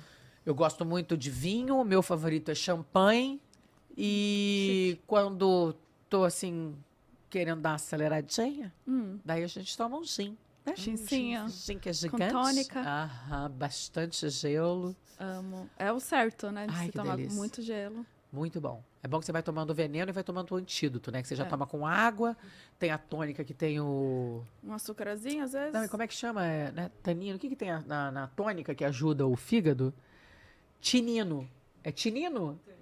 Não é, é tanino é Tanino no, é no vinho. Tanino é no vinho. Tinino? Não faço Vê aí, ideia. vê aí. Nossa, gente, é o por isso que você nunca viu, é que vocês são muito nova. Antigamente as pessoas comiam, ficavam com azia, tomavam uma tônica. A Sim. minha mãe me dava É isso. isso, a minha mãe tomou tônica a vida inteira. Quando eu passava O mal que, no que carro. tem? O que, que tem no, no. Pesquisou aí, gente? Tônica, água tônica. Não, se você botar água tônica, vai aparecer. Tinino, não é tinino. É... Pergunta pro Google. Tem que saber perguntar pro Google, hein? Pergunta pro Google assim. Hã? Quinino? Quinino. Quini. Quinino. Então você já toma o veneno com antídoto. Por isso que é perfeito. Olha aqui, você acha que essa sua... Essa sua Essa sua o que é? é, personalidade de sem papas na língua, de falar tudo mesmo e dar opinião e não tá nem aí porque os outros vão achar. Você acha que isso vem de uma base de 10 anos de terapia? De, Amor, de muita... respeita a minha história. São 10 anos de terapia e 15 de análise, É, meu amor. São 15 de 25 análise. ao todo, praticamente a sua idade. Meu Apanhei Deus, muito na evoluída. cara. Evoluída. Com toda certeza. Assim, tem um DNA da minha mãe, que minha mãe é muito foda. Eu sou a minha mãe lapidada, vocês imaginam? Minha mãe seria como se fosse eu, a- mais pedra bruta. Então eu sou um cadinho mais lapidada. Você imagina, um dia você chama minha mãe aqui no pai de delas. Nossa, cadê ela? As duas juntas Cadê aqui, ela? imagina. É, então tem esse DNA da minha mãe. Eu vi a minha mãe a vida inteira lutando pelos direitos dela. Sabe que você fica com vergonha porque a mãe tá indo lá reclamar porque não sei o quê. Minha mãe chegava na loja e falava assim: Ah, essa camiseta custa quanto? Sei lá, 10 reais. Não, eu tô perguntando uma só. Eu não quero meia dúzia, não, tá? É uma só. Então, é, é, também muito bem humorada, mas sempre se colocando e tal. Então, tem o DNA da minha mãe. Mas tem, obviamente, a terapia barra análise que faz com que eu descubra quais são as minhas ferramentas e aprenda a utilizá-las. É isso, é o cinto do Batman, gente. Agora uma dúvida. Não, Fa- Não, pode ir. Por que que te chamam de loba? Loba? Mas é, É. porque Loba é tão bonitinha ela, gente. Eu?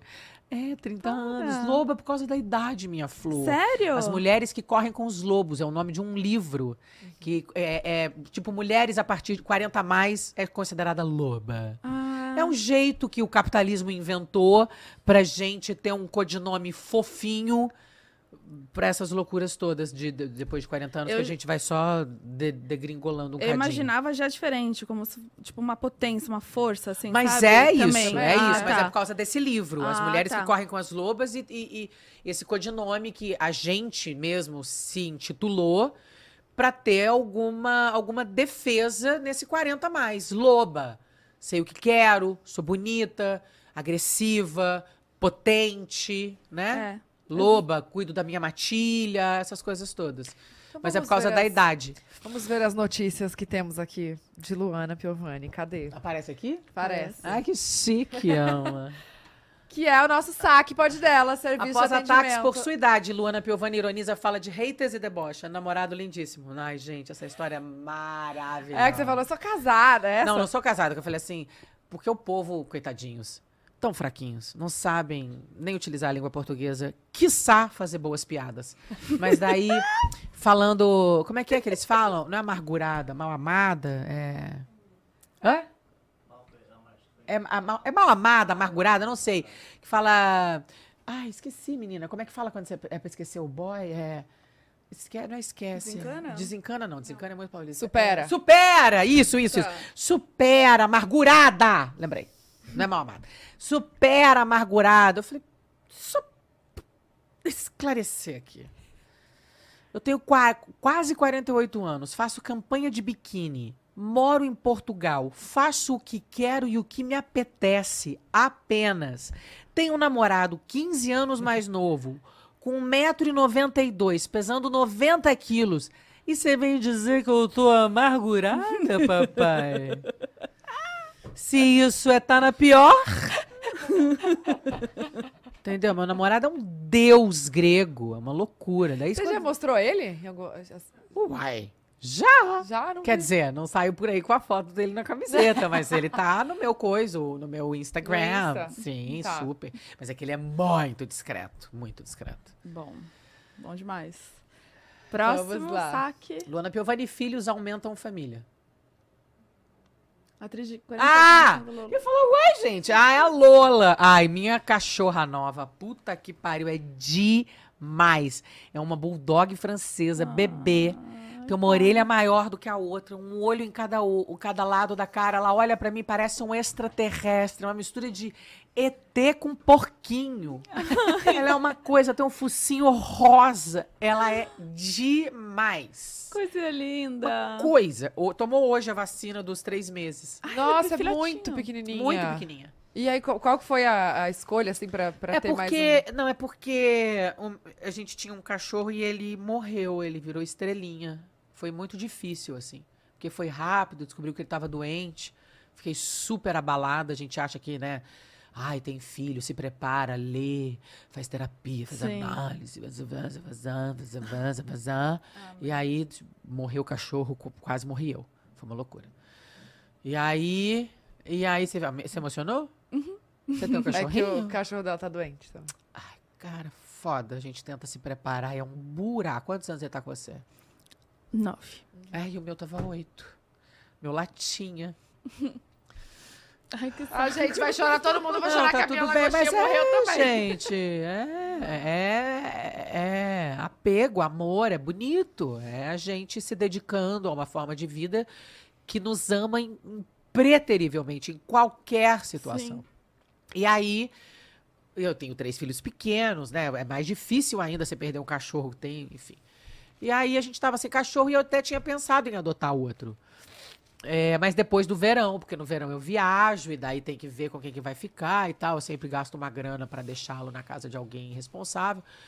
E aí eu tava na, na, na, mesa de almoço, o meu empresário lá de Portugal me mandou uma foto, falou: olha, minha cachorra deu a cria e sobrou uma fêmea. Eu me lembrei que você perdeu o seu cachorro, que você tava super triste e tal.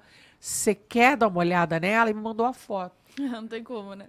Eu comecei a gritar já na mesa do restaurante. Foi uma loucura. Daí mostrei a foto para as crianças, ficaram todos enlouquecidos. Ela tá em casa e ela é, tipo, demais. Uai. Ela é demais. Delícia, Lola. Né? Agora ela tá, tá. Tá lá com meu pai, com minha mãe e meus filhos, né? Só eu que não tô lá. Piovani disse que escolheu Portugal, não queria meus filhos de Playboy. Já ah, expliquei, já né? falamos, né? Já. Piovani volta às novelas em Portugal como vilã que rouba bebês. Eufórica e grata. É. Então, fiquei muito feliz, porque eu nunca quis fazer novela aqui, né? Porque eu sempre gostei da minha liberdade. É, sempre pude fazer muito cinema e muito teatro, porque não tinha contratos longos com nenhuma emissora, porque senão eles vão só botando você para fazer a pizza deles, que é o que vende, o que paga as contas. Uh, mas uma vez que eu cheguei em Portugal, com 48 anos, três filhos, eu quero mais é um trabalho que me pague durante 10 meses meu FII em euro, hum. trabalhar de segunda a sexta e tá ótimo, entendeu? E, e lá tem uma coisa que é o set é muito calmo, muito diferente daqui, mas eu acabei de. Quem que foi que me falou? Que ele falou, amiga, não é mais assim, sabia? Com quem que foi que eu tive que me contou isso? Só pode ser um ator, né? Porque. Porque. é porque me incomodava demais a síndrome do pequeno poder quando eu trabalhava, sabe, aqui, fazia as produções. Cinema não. Cinema, as equipes trabalham muito como teatro, que é a gente dar a vida para tudo se resolver. E aí tem um trabalho de, de, equipe muito legal. Mas as minhas experiências na televisão foram todas quase sempre muito ruins, apesar de eu sempre ter tido sorte de ter trabalhado com pessoas maravilhosas. Nunca tive alguém que foi gritar comigo, porque ia dar chabu com certeza. Essas histórias que a gente escuta de antigamente, né? Aquela época que as pessoas gritavam com as outras e tal. Comigo nunca aconteceu. Eu sempre tive muita sorte, mas eu sempre me coloquei muito, assim. Trabalhei oito horas, uma hora de almoço. Acabou, eu tô pegando a minha bolsa e tô, tô indo embora. Claro que eu não sou radical, assim, ah, a gente tá fazendo uma sequência, precisa de um pouquinho mais, faltou o rabicho. Claro, vamos fazer, imagina. Mas você não pode ter mais três cenas para fazer e achar que eu vou ficar aqui sem ganhar hora extra. Ou se, no mínimo, você vir me perguntar se eu posso ficar, se eu posso fazer né? É, eu sempre trabalho com isso há muito tempo. Eu sempre tive um entendimento, assim. Chegava no roteiro, olhava e falava, gente, eu tô na última cena da externa e na primeira cena do estúdio. Isso aqui não vai dar certo. Porque eu tô na externa, eu tô no estúdio, eu tenho que almoçar, eu tenho que me locomover, eu tenho que escovar um dente. Esse tempo não vai dar certo. Mas as pessoas estão sempre acostumadas que você se fode por eles. Entendeu? Tá todo mundo sempre querendo botar na tua bunda. E eu nunca fiz esse jogo. Nunca tive rabo preso com ninguém, nunca tive medo de ser demitida, nunca tive porra nenhuma. Então, assim, fazia o que eu achava que dava para fazer. E quando eu achava que as pessoas estavam, na verdade, eram era abusando, eu não permitia, eu nunca me submetia a abusos. Pegava a minha bolsa, falava, gente, como eu havia comi é, comunicado a vocês, tem 15 minutos que passou do meu horário, peço desculpas, Beijo, mas tchau. tô indo embora. Beijo, não me liga. Fiz isso várias vezes. Muito bem resolvida. Ah, é. Gente, eu admiro demais isso. É, não só resolvidas, mas assim, também autoconfiante. Segura. Porque eu, eu, nunca estava fazendo errado. Eram Exato. eles que estavam fazendo errado comigo. Só que fica todo mundo com o cu na mão, dizendo amém, sim, senhor, obrigado, oferece um amendoim. Amém, senhor, obrigado. Entendeu? Eu nunca tive medo. É, e por várias vezes fazendo isso, às vezes se torna meio já rotina, né? É, as pessoas começam a entender que você. Tanto Vai é que já fui, tirada numa, já fui tirada numa novela com a frase a Luana desagrega a produção, mas era por isso, assim, eu nunca me submeti. Você foi tirada de uma novela? Fui. Que novela? Lá atrás. Ah, fui tirada de uma novela chamada Anjo Mal. Sim. Que eu fazia a filha da Luísa Brunet. Você veja como né, o casting estava bem feito, né? Eu e Luísa Brunet, praticamente a mesma pessoa, né? DNA idênticos. Uhum. É, e aí Tem duas histórias nessa novela que são muito interessantes. Uma é a que eu acho que foi da onde saiu a minha demissão. E a outra, que é uma história solta dentro da novela, que um dia eu dando a entrevista, eu contei, a jornalista olhou pra mim e falou: Mas você não acha que foi por isso que você foi tirada da novela? Eu virei e falei: Capaz de ser. A primeira é que eu, que eu sempre achei que era por causa disso que eu tinha saído da novela. Eu tava lá fazendo prova de roupa, acabei de fazer minha prova de roupa da minha personagem, tá? Luana, a gente precisa fazer umas fotos no cenário, fotos pra cenário, aquelas coisas que tem o porta-retrato. Tá bom. É, o Gente, eu nunca pensei como eram feitas essas fotos. é. Daí. Ah, o ator tá, o ator tá chegando pra fazer as fotos, não sei o quê. Eu falei, ah, tá bom. Deu 15 minutos. Falei, e aí? Eu falei, puta, você não sabe. Eu liguei pra ele, ele não vai poder vir agora. Ele só vem às quatro da tarde. Não, não conseguiu vir. Isso era tipo meio-dia. Eu falei, ah, então tenho que ir embora. Não, não, não. Por favor, fica pra esperá-lo pra ele chegar, porque é muito importante, a gente tem que fazer. Eu falei, meu amor, vamos fazer o seguinte: você liga pra ele, vê um dia que é bom pra ele, um dia que é bom pra mim. Eu não vou ficar aqui do meio-dia às quatro horas esperando por ele pra fazer uma foto que você não tinha combinado comigo, porque eu tenho outros compromissos depois. Se fosse agora, entre meio-dia e uma hora, a gente até resolvia. Mas daqui pras quatro da tarde, tá puxado pra mim, tá? Obrigado. Fui embora. E aí, isso, daí, imagina, eu tinha 21 anos. Eles devem falar, mas que que essa Que essa pirralha essa aqui. garota que foi embora, ela devia ficar aqui feliz, que tá aqui no Projac, passando quatro horas maravilhosas, né? É assim, eu acho que um pouco eles pensam. E aí eu fui tirada. E foi da pior maneira possível. Eu cheguei na professora de voz, ela abriu a porta, olhou pra mim com uma cara, eu falei, o que foi? Ela falou, uai, você tá aqui? Eu falei, é meu horário, tá marcado, né? Não tá certo? Ela, você não sabe? Eu falei, o quê? Ela falou, te tiraram da novela. Eu falei, Para, não, não, não. sei. Não tô sabendo o que que houve. Não. E a outra história que Calma quando... aí, e aí seu personagem, o personagem morreu? Não, colocaram a Alessandra Negrini pra fazer a filha da Luísa Brunet. Ah, não tava no ar ainda. Não. Ah, tá. Não, não, não, Ah, não. tá. Não, a gente começa a gravar seis meses antes de entrar no ar, amor. Sim, sim. Até mais, às vezes. E a outra história era, um dia a gente estava na sala do... Calma, a história da repórter que você É, tava que aconteceu dentro da novela, mas que eu nunca me atinei. A gente estava na sala do... Como é que chama o negócio de núcleo? Diretor de núcleo. E tava, eu não me lembro quem eram todas as pessoas, mas eu me lembro que a Luísa tava lá. A Luísa Brunet, eu, o Manga, Mangão Pai, que naquela época era, eu acho que, o diretor de núcleo. Acho que tinha mais umas duas pessoas, eu não consigo me lembrar quem eram. Provavelmente o assistente de direção, alguém que tava ali tentando costurar as coisas. E a gente tava ali conversando, papo vai, papo vem, uma hora. O Manga fez assim pra mim, ó. Vem aqui, senta aqui. Ele tinha na base mais ou menos uns 80 anos. Eu tinha na base mais ou menos uns 21. Eu levantei, falei, vou.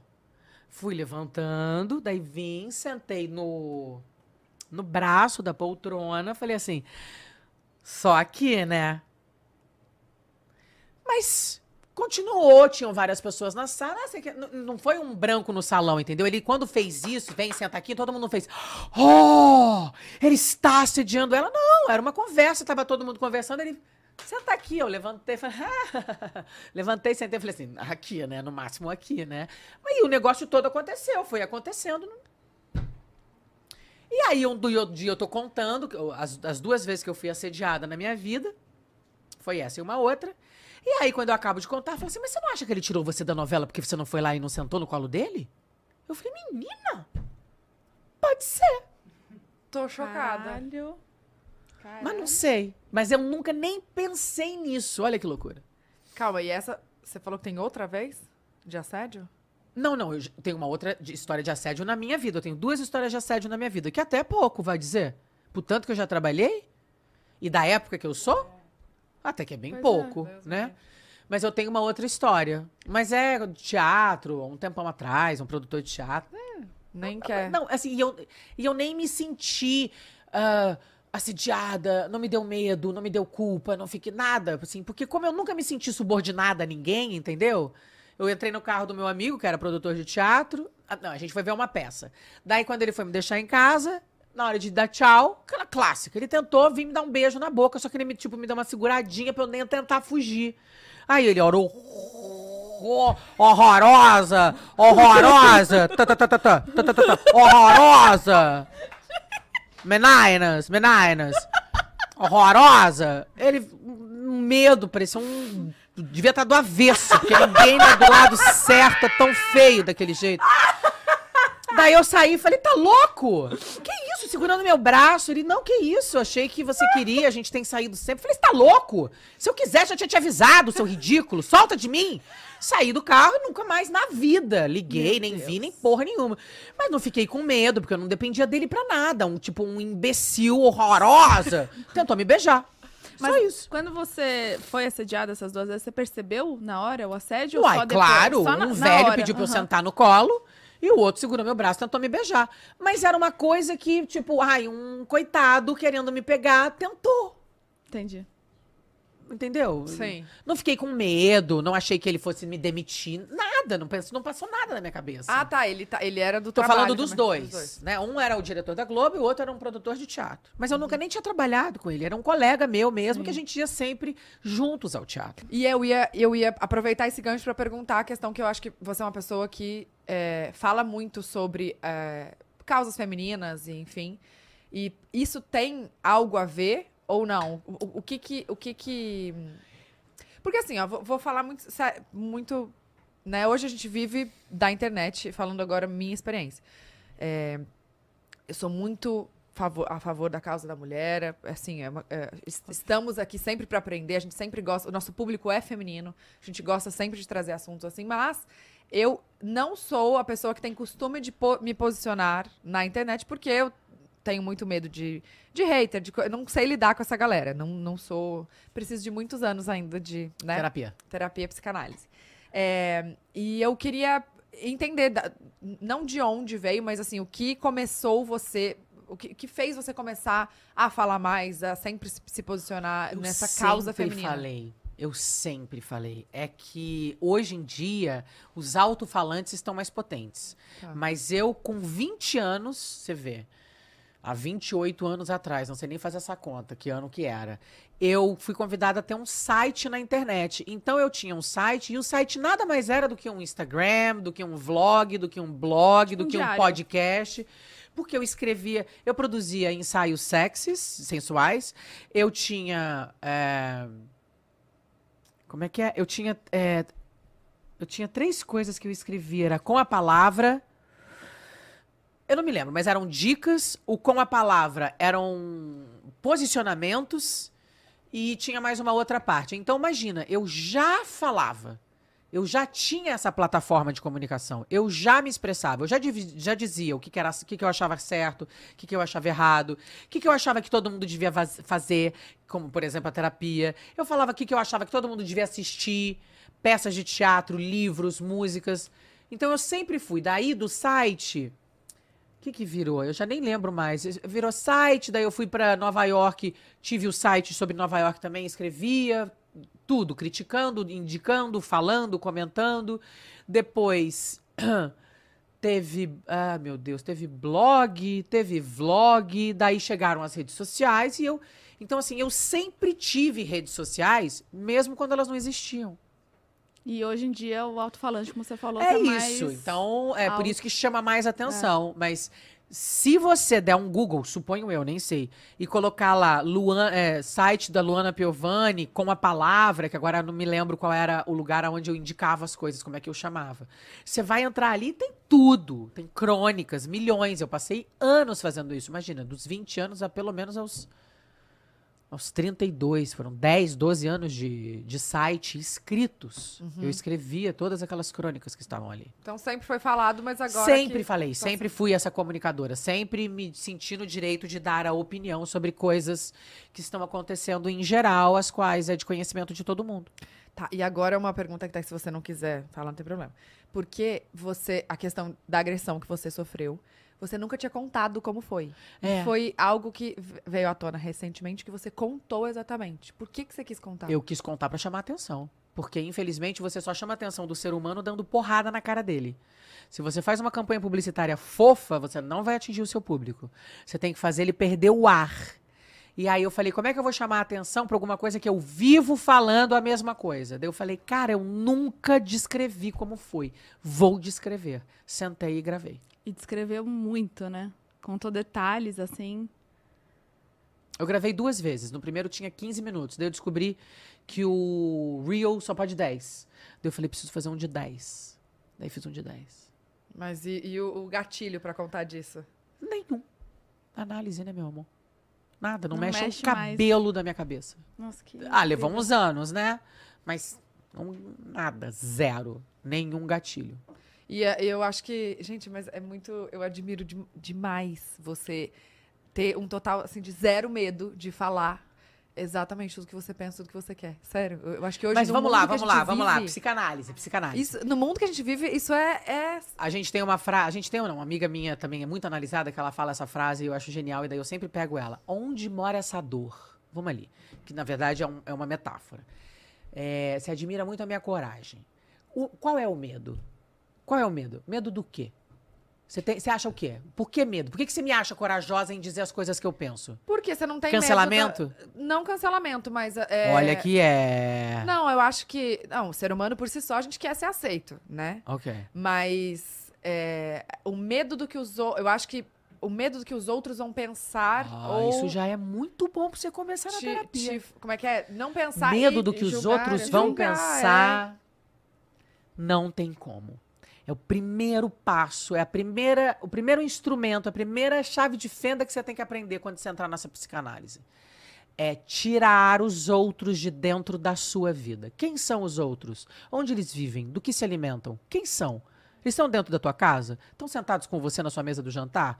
Pagam as suas contas? Tá, pagam as suas contas porque você está na internet, você tem medo de ser cancelada. Infelizmente, me perdoe o meu francês, eu só lamento. Eu não vivo de internet. Internet na minha mão é um instrumento. Eu caguei pra internet. Eu não vivo dela, eu faço teatro. Eu ganho meu dinheiro de outra maneira. É que eu vivo da internet. Eu sei, então. eu sei. E acho isso muito foda porque você depende do outro e eu acho isso uma roubada. Se eu puder dar um conselho pra vocês é: se mantenham enchendo a burra de dinheiro fazendo isso aqui que vocês fazem muito bem, mas não tenham medo de ser canceladas, não dependam da porra do outro, porque o outro não vale nem o que o gato enterra. E eu, e hoje, Arrume o seu jeito de fazer seu dinheiro sem depender dessa porra. Muito obrigada, a gente vai pra finalizar aqui, a gente tem. Ah, o que é um amendoim? Não, vamos, eu quero... Isso é uma pica na, na areia. É, Sem eu sei, eu sei porque você- daí você fica num lugar muito sem álibi. Uhum. Eu sei. Eu sei disso porque, enfim, tenho aqui as minhas questões, né? Que quando o outro faz cagada, eu vou pra internet e meto o pau. E funciona por quê? Porque ele, ele depende da internet. E aí é que tá, cara. Assim, para mim, independência é você depender de você. Você tem que ter um produto teu que é bom o Sim. suficiente. Que, e todo mundo sabe fazer alguma coisa boa. Todo mundo tem o dom pra fazer alguma coisa que só você pode fazer. Mas você não pode depender do outro. Assim, por exemplo, claro que eu dependo do outro, eu dependo do público. Das marcas, dos, né, Né? dos contratantes. É, dependo do público. Assim, mas marca sim, mas assim, é isso que eu digo. Eu faço teatro. Eu vou contar história. Se tem três pessoas me assistindo, eu tô fazendo. Claro que não paga as minhas contas, não paga meu apartamento de Nova York. Mas tudo isso é uma construção. Sim. No, no momento em que você acredita que você não precisa dos seus 25 milhões de seguidores, que se você quiser você escreve um livro, que se você quiser você vai numa, sei lá, numa faculdade de, que agora deve ter o caralho do digital, uma faculdade, e você vai ensinar as pessoas que querem fazer o que você faz, como você fez para fazer bem, sem ter estudado, você tem que descobrir, você não pode ficar na mão de uma fanbase, um bando de Zé que não estuda, que no Brasil as pessoas não repetem de ano. Infelizmente, é um Brasil que não dá uma educação de qualidade. Ou seja, o povo não tem um crivo de qualidade. E daí você fica na mão de um povo que não, não, não, não puxa pela tua qualidade, não puxa pelo que você tem de melhor. Isso é um grande coliseu. O Big Brother o que é? É você ver o outro na merda. Eles ganham com a desgraça alheia. Eu acho uma loucura.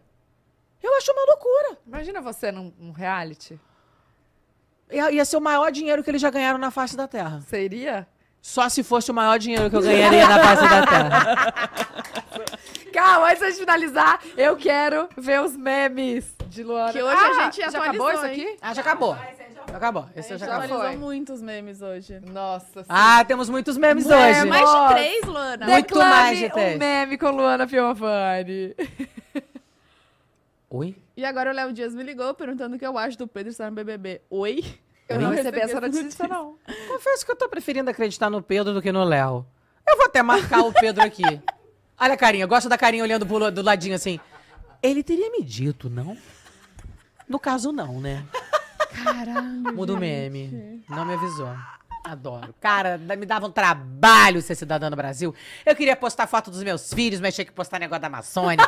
Era golfinho, tubarão. Era o Leonardo DiCaprio. Era o 342. A Paula Lavigne falando não sei o quê. E daí não sei mais aonde. Meu Deus do céu, isso dá muito trabalho. Não tô conseguindo postar uma foto minha bonita de biquíni. E daí virou a hashtag, né? Bonita de biquíni. Onde é que foi? Isso foi numa pracinha do lado da minha casa, uma entrevista que eu dei pra Nina Lemos. Pra uma UOL. pracinha, muito bom. Uma pracinha, meu Deus. Do lado da minha casa. É, é o meu escritório, inclusive. É uma pracinha linda que tem um banco no meio. Eu vou ali, gravo tudo que eu tenho que gravar, eu gravo ali. É o meu cenário. É ótimo. Pai, isso é lá, em- lá em... Lá em Cascais. Em, Portugal? Eu tô- Cascais. Nossa, Cascais é lindo demais. Você já deve estar sabendo que houve um lançamento de uma grande obra-prima no MVB. Se não tão, dá um Google, que vai aparecer. É só colocar obra-prima atual, música popular brasileira. Com certeza vai entrar o clipe, a melodia, a letra, a composição, os instrumentos. É uma coisa assim, tipo... Life change. Life changing. A letra realmente é uma obra-prima, ó. Tô arrepiada. Esse é recente, né? É, isso tem acho que quatro dias. Dias, dias atrás. Gente. Acabou. Acabou? Ai, amargurada supera. Ah, aquilo que eu falei. Eu tenho 32 anos de carreira. Vivo em Portugal maravilhosamente bem, fazendo só o que me apetece. Tenho três filhos saudáveis, um namorado de 1,92m, 90 quilos. Lindíssimo. 15 anos mais novo do que eu. Vocês acham mesmo que tem algo errado com a minha autoestima? Na minha confiança, no meu amor próprio ou recíproco? Eu digo hoje, eu respondo não. Não. Jamais. É isso. Maravilhosa. Gente, muito Gente, a bom. gente não falou do oráculo. Que é o Fala. meu projeto Agora. Oráculo. É um projeto que eu e a minha amiga Marcela Pagano criamos juntas, que vem de um projeto que eu fazia sozinha na internet, fazendo lives com mulheres que estavam à beira da morte. Sem comida em casa, goteira, filho sem remédio. Daí o que, que eu fazia? Eu pegava essas mulheres e começava a fazer uma live com elas. E daí falava: Você tá onde? Ah, em Bauru. Gente, a Maria tá em Bauru e ela precisa de uma vaga numa escola para uma criança de seis anos. Tem alguém aí que conhece uma escola para essa faixa etária? Tá onde em Bauru, Maria? Ah, tô aqui no centro. Aí no centro. Se a gente conseguir uma escola, eu faço um vídeo divulgando a escola. Vamos lá, gente. O que mais você precisa? Então eu fiz isso com quatro mulheres. Eu fiz essas quatro lives. Só que enquanto eu fazia essas quatro, já tinham outras esperando, né? E todo mundo na merda, mas mesmo assim, eu começava mandando dinheiro pra botar comida na geladeira. E como é que você escolhia essas mulheres? As piores situações, vem todo mundo pra mim no meu Instagram, No- né, no- amor? na eu DM. sou um, é, eu sou um para-raio de problema, porque eu tento justamente ajudar e as pessoas sabem disso. Sim. Aí, então, enquanto eu fiz as quatro lives, eu ainda ajudei mais outras duas. Daí eu me enchi de live, falei, preciso dar um tempo. Daí essa minha amiga que tinha me ajudado a inventar o nome dessa live, que era a live, Ah, pra gente Tá. trazer a pessoa pra, Pra vida, de vida. novo. Daí ela falou: "Vem cá, vamos, vamos tentar organizar melhor isso. Você faz isso sempre. Vamos dar um nome, fazer alguma constância e tal." Daí eu falei, daí eu me lembrei que eu tava vindo pro Brasil, depois de dois, dois três meses, eu vinha pro Brasil gravar o Luana de Lua. Falei, cara, eu tô indo pro Brasil, vou trabalhar, ganhar meu dinheiro. Não é possível que eu vou fazer só isso, né? Graças a Deus eu tenho esse pensamento. Falei, pô, vou lá ganhar dinheiro, tem que fazer alguma coisa. Meu país, minha gente, né? Minhas manas, tudo. Falei, por que, que a gente não faz o Alive Alive? Em vez da gente fazer no computador, a gente não faz um encontro. Acabou essa porra de pandemia, vamos acolher, vamos abraçar, vamos olhar uma no olho do outro. E virou o oráculo. E aí nós fizemos temáticos, foram quatro temas. O primeiro era sobre alimentação, como a alimentação feminina pode ajudar nos problemas que nós mulheres temos. TPM, ansiedade, cortisol, estresse, menopausa. O segundo foi sobre autoimagem, que quer queira, quer não, a gente permitiu que nós nos escravizamos, né? A coisa da autoimagem virou um grande problema na vida da mulher. Porque a gente tá com esse protótipo de 25 anos para todo o sempre. A terceira era sobre dor, porque eu acho que a dor permeia a vida da mulher infinitamente em todos os momentos. E o último era sobre independência financeira, que a mulher realmente só vai poder se livrar dos boys lixo quando ela tiver o seu próprio sustento. A mulher deixa de se separar porque não tem para onde ir com os filhos, depende financeiramente, tá com a autoestima baixa. E aí foi um puta sucesso. Nós fizemos isso, eu paguei a gravação, a edição, a moça que limpa o lugar onde nós estávamos e um segurança para nos ajudar a organizar as meninas. O resto foram só pessoas que ajudaram. Gente que deu água, gente que deu bolo, gente que deu chá, gente que deu suco, gente que emprestou as cadeiras, gente que emprestou a agência de propaganda que nós convidamos. A gente chegava depois do expediente. Que demais. Foi maravilhoso. Tem no YouTube, por favor. é, Luana Sem Freio. É o meu canal do YouTube. Tem os quatro episódios lá do Oráculo. Vídeos de 10 minutos. Vocês têm que assistir, até porque tem muita informação. Eu só levei, não era eu falando sobre isso. Eu levei profissionais. Então, assim, tem endocrinologista, tem médica sobre no, no- do- da dor, sobre cuidados paliativos, tem tudo, nutrição na autoimagem, enfim. Que Você postou no Insta também, né? Postei pilulinhas, corte, tinham várias pilulinhas. E esse ano vai ter novamente, porque eu volto pra fazer o Luana de Lua. Quero novamente fazer mais quatro encontros. Mas seria genial se eu não tivesse que pagar. Se tivesse Se alguém pudesse, se alguém se interessasse em ampliar o nível de informação para as mulheres, para que a gente possa realmente se emancipar e ter vidas mais dignas. E quantas pessoas que tinham no encontro? Nós conseguimos. Ah, a gente foi é, de 40 a 60.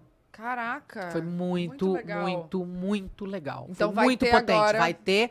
Só que esse ano é em junho, porque eu venho em junho gravar o Luana de Lua. Uhum. E até lá, a Marcela, que é essa minha sócia, tá tentando ver patrocinadores para eu não ter custo pra gente eh, conseguir fazer isso. Aqui em São Paulo. É, e, e os temas são, acabei de lembrar que é importante. O primeiro é.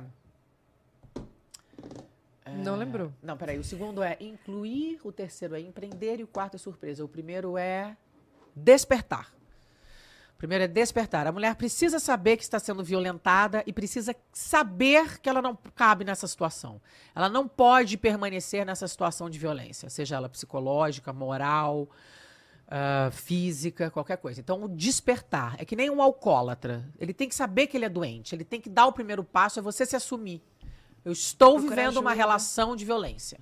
Inclusive, lembrando, vou botar na, na, na coisa 180 o, número para ligar e denunciar, tá, gente? Olha, que bom. 180. É bom saber. Bem lembrado. Daí o segundo é, é, incluir, que vamos falar do acolhimento, né, da empatia, da gente olhar para o outro, da gente ver o problema do outro. Muitas mulheres passam pelos mesmos problemas que a gente está passando e a gente pode ajudar, porque quando a gente se une, a gente é mais potente. Então vamos falar de empatia, de não ter medo de perguntar, de não ter medo de pedir ajuda, de não ter medo de assumir que precisa de ajuda. Né? Então é inclusão. O terceiro é empreender. No mundo não existe sem dinheiro.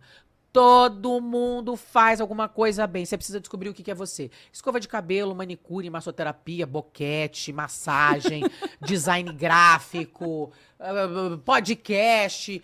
Todo mundo faz alguma coisa bem. Você tem que descobrir o que que é o teu para que esse dinheiro não te faça vítima de ninguém. E o quarto é surpresa. Não quero contar, não posso contar. Boa. Só quem assistir Só quem vai for. saber. Exatamente, exatamente. Ah, tá. legal. Boa. Então, em junho vai ter essa... Junho, Oráculo, novamente em São Paulo. A gente vai... Vem aí. Vamos tentar ajudar. Ah, eu com certeza devo chamar vocês. Vai, dar, vai dar Por certo. favor. Olha, de todo o coração, muito obrigada. E foi demais. Foi incrível. Amamos. Foi em Cleveland. Nossa, a gente tava... Amei. Obrigada, meninas. Obrigada a você por ter Obrigada vindo. pelo papo, pela receptividade, Obrigada pela gentileza, você. pela energia boa, Obrigada. pelo serviço que vocês fazem de empoderar mulheres e ligar microfone para elas, né? Para que É a gente isso. possa se expressar, falar, dividir as dificuldades e também as alegrias. E vocês todos aí também, obrigada. Eu espero que vocês gostem dos memes. e bombem num- muito a nossa entrevista. Ai, obrigada mesmo. Seja sempre bem-vinda também quando quiser Muito voltar pra grata. divulgar algum projeto, alguma Eba, coisa. Estamos aqui. Conta Estamos com a aqui. gente. E bora que vamos, né, amiga? Mais uma temporada começando. Não vou nem tomar uma cervejinha, não Então vou me oferecer uma cervejinha? Ah, mas tá, tá aqui à vontade. Você Tá quer? gelada? Tá gelada? Deve Tá gelada. Ah, ela é cenográfica, mas tem gelada na geladeirinha! Sabe onde tem? Na geladeira sabe de onde? Shell Select! Olha que chique. Ah, Entendeu? A gente vai aproveitar aí, né? Relembrar. Olha, gente, eu fiz isso muito na minha vida. Ia pro, pro posto beber cerveja encostadinha. Vocês não fizeram, não? Vocês têm Com 30 certeza. anos. Ah, fizeram? Gente, eu Com adorava o eu ia no tomar. posto. É isso, rolezinho no posto. Eu ia Gente, tomar cervejinha no posto. Mas lá no, no sul, é- o rolê é esse, ir no posto. Ah, você é do hoje. sul. Tu é guria. Alegoria. De Porto? Sim. De Porto. Alegre? Cachoeirinha. Ai, cachoeirinha, que amor. Conhece? Não. Ah, tá. Não, Quê? conheço vaque- vacaria, amor. conheço, que é quase cachoeirinha. Vai, vai dizer que não é? Não, não é. Cachoeirinha é 10, 10 minutos de Porto Alegre. Ah, então vacaria é mais longe É, ainda. Então eu longe. conheço alguma coisa mais difícil do que cachoeirinha. É, Cachoeirinha, ó, amo. Meu país. Que amor. Ô, gente, lembrando que. Essa câmera aqui. É, QR Code tá aí na tela pra você achar o Shell Select, a Shell Select mais próxima de você, que é a loja oficial de conveniência dos postos Shell. E tem sempre o que é uma bebida fresquinha, refrescante pra vocês, tá? Geladinha. Vamos tomar logo essa cerveja. É. Isso. E Um beba beijo. com moderação, maiores pra 18 anos, viu, gente? Um Ah, beijo. Para maiores, proibido para menores. Proibido pra, maior, pra Menores. menores. Eu falei, pra maiores de 18 anos. Ah, eu esqueci errado, então. Ué. Beijo, gente! Tchau!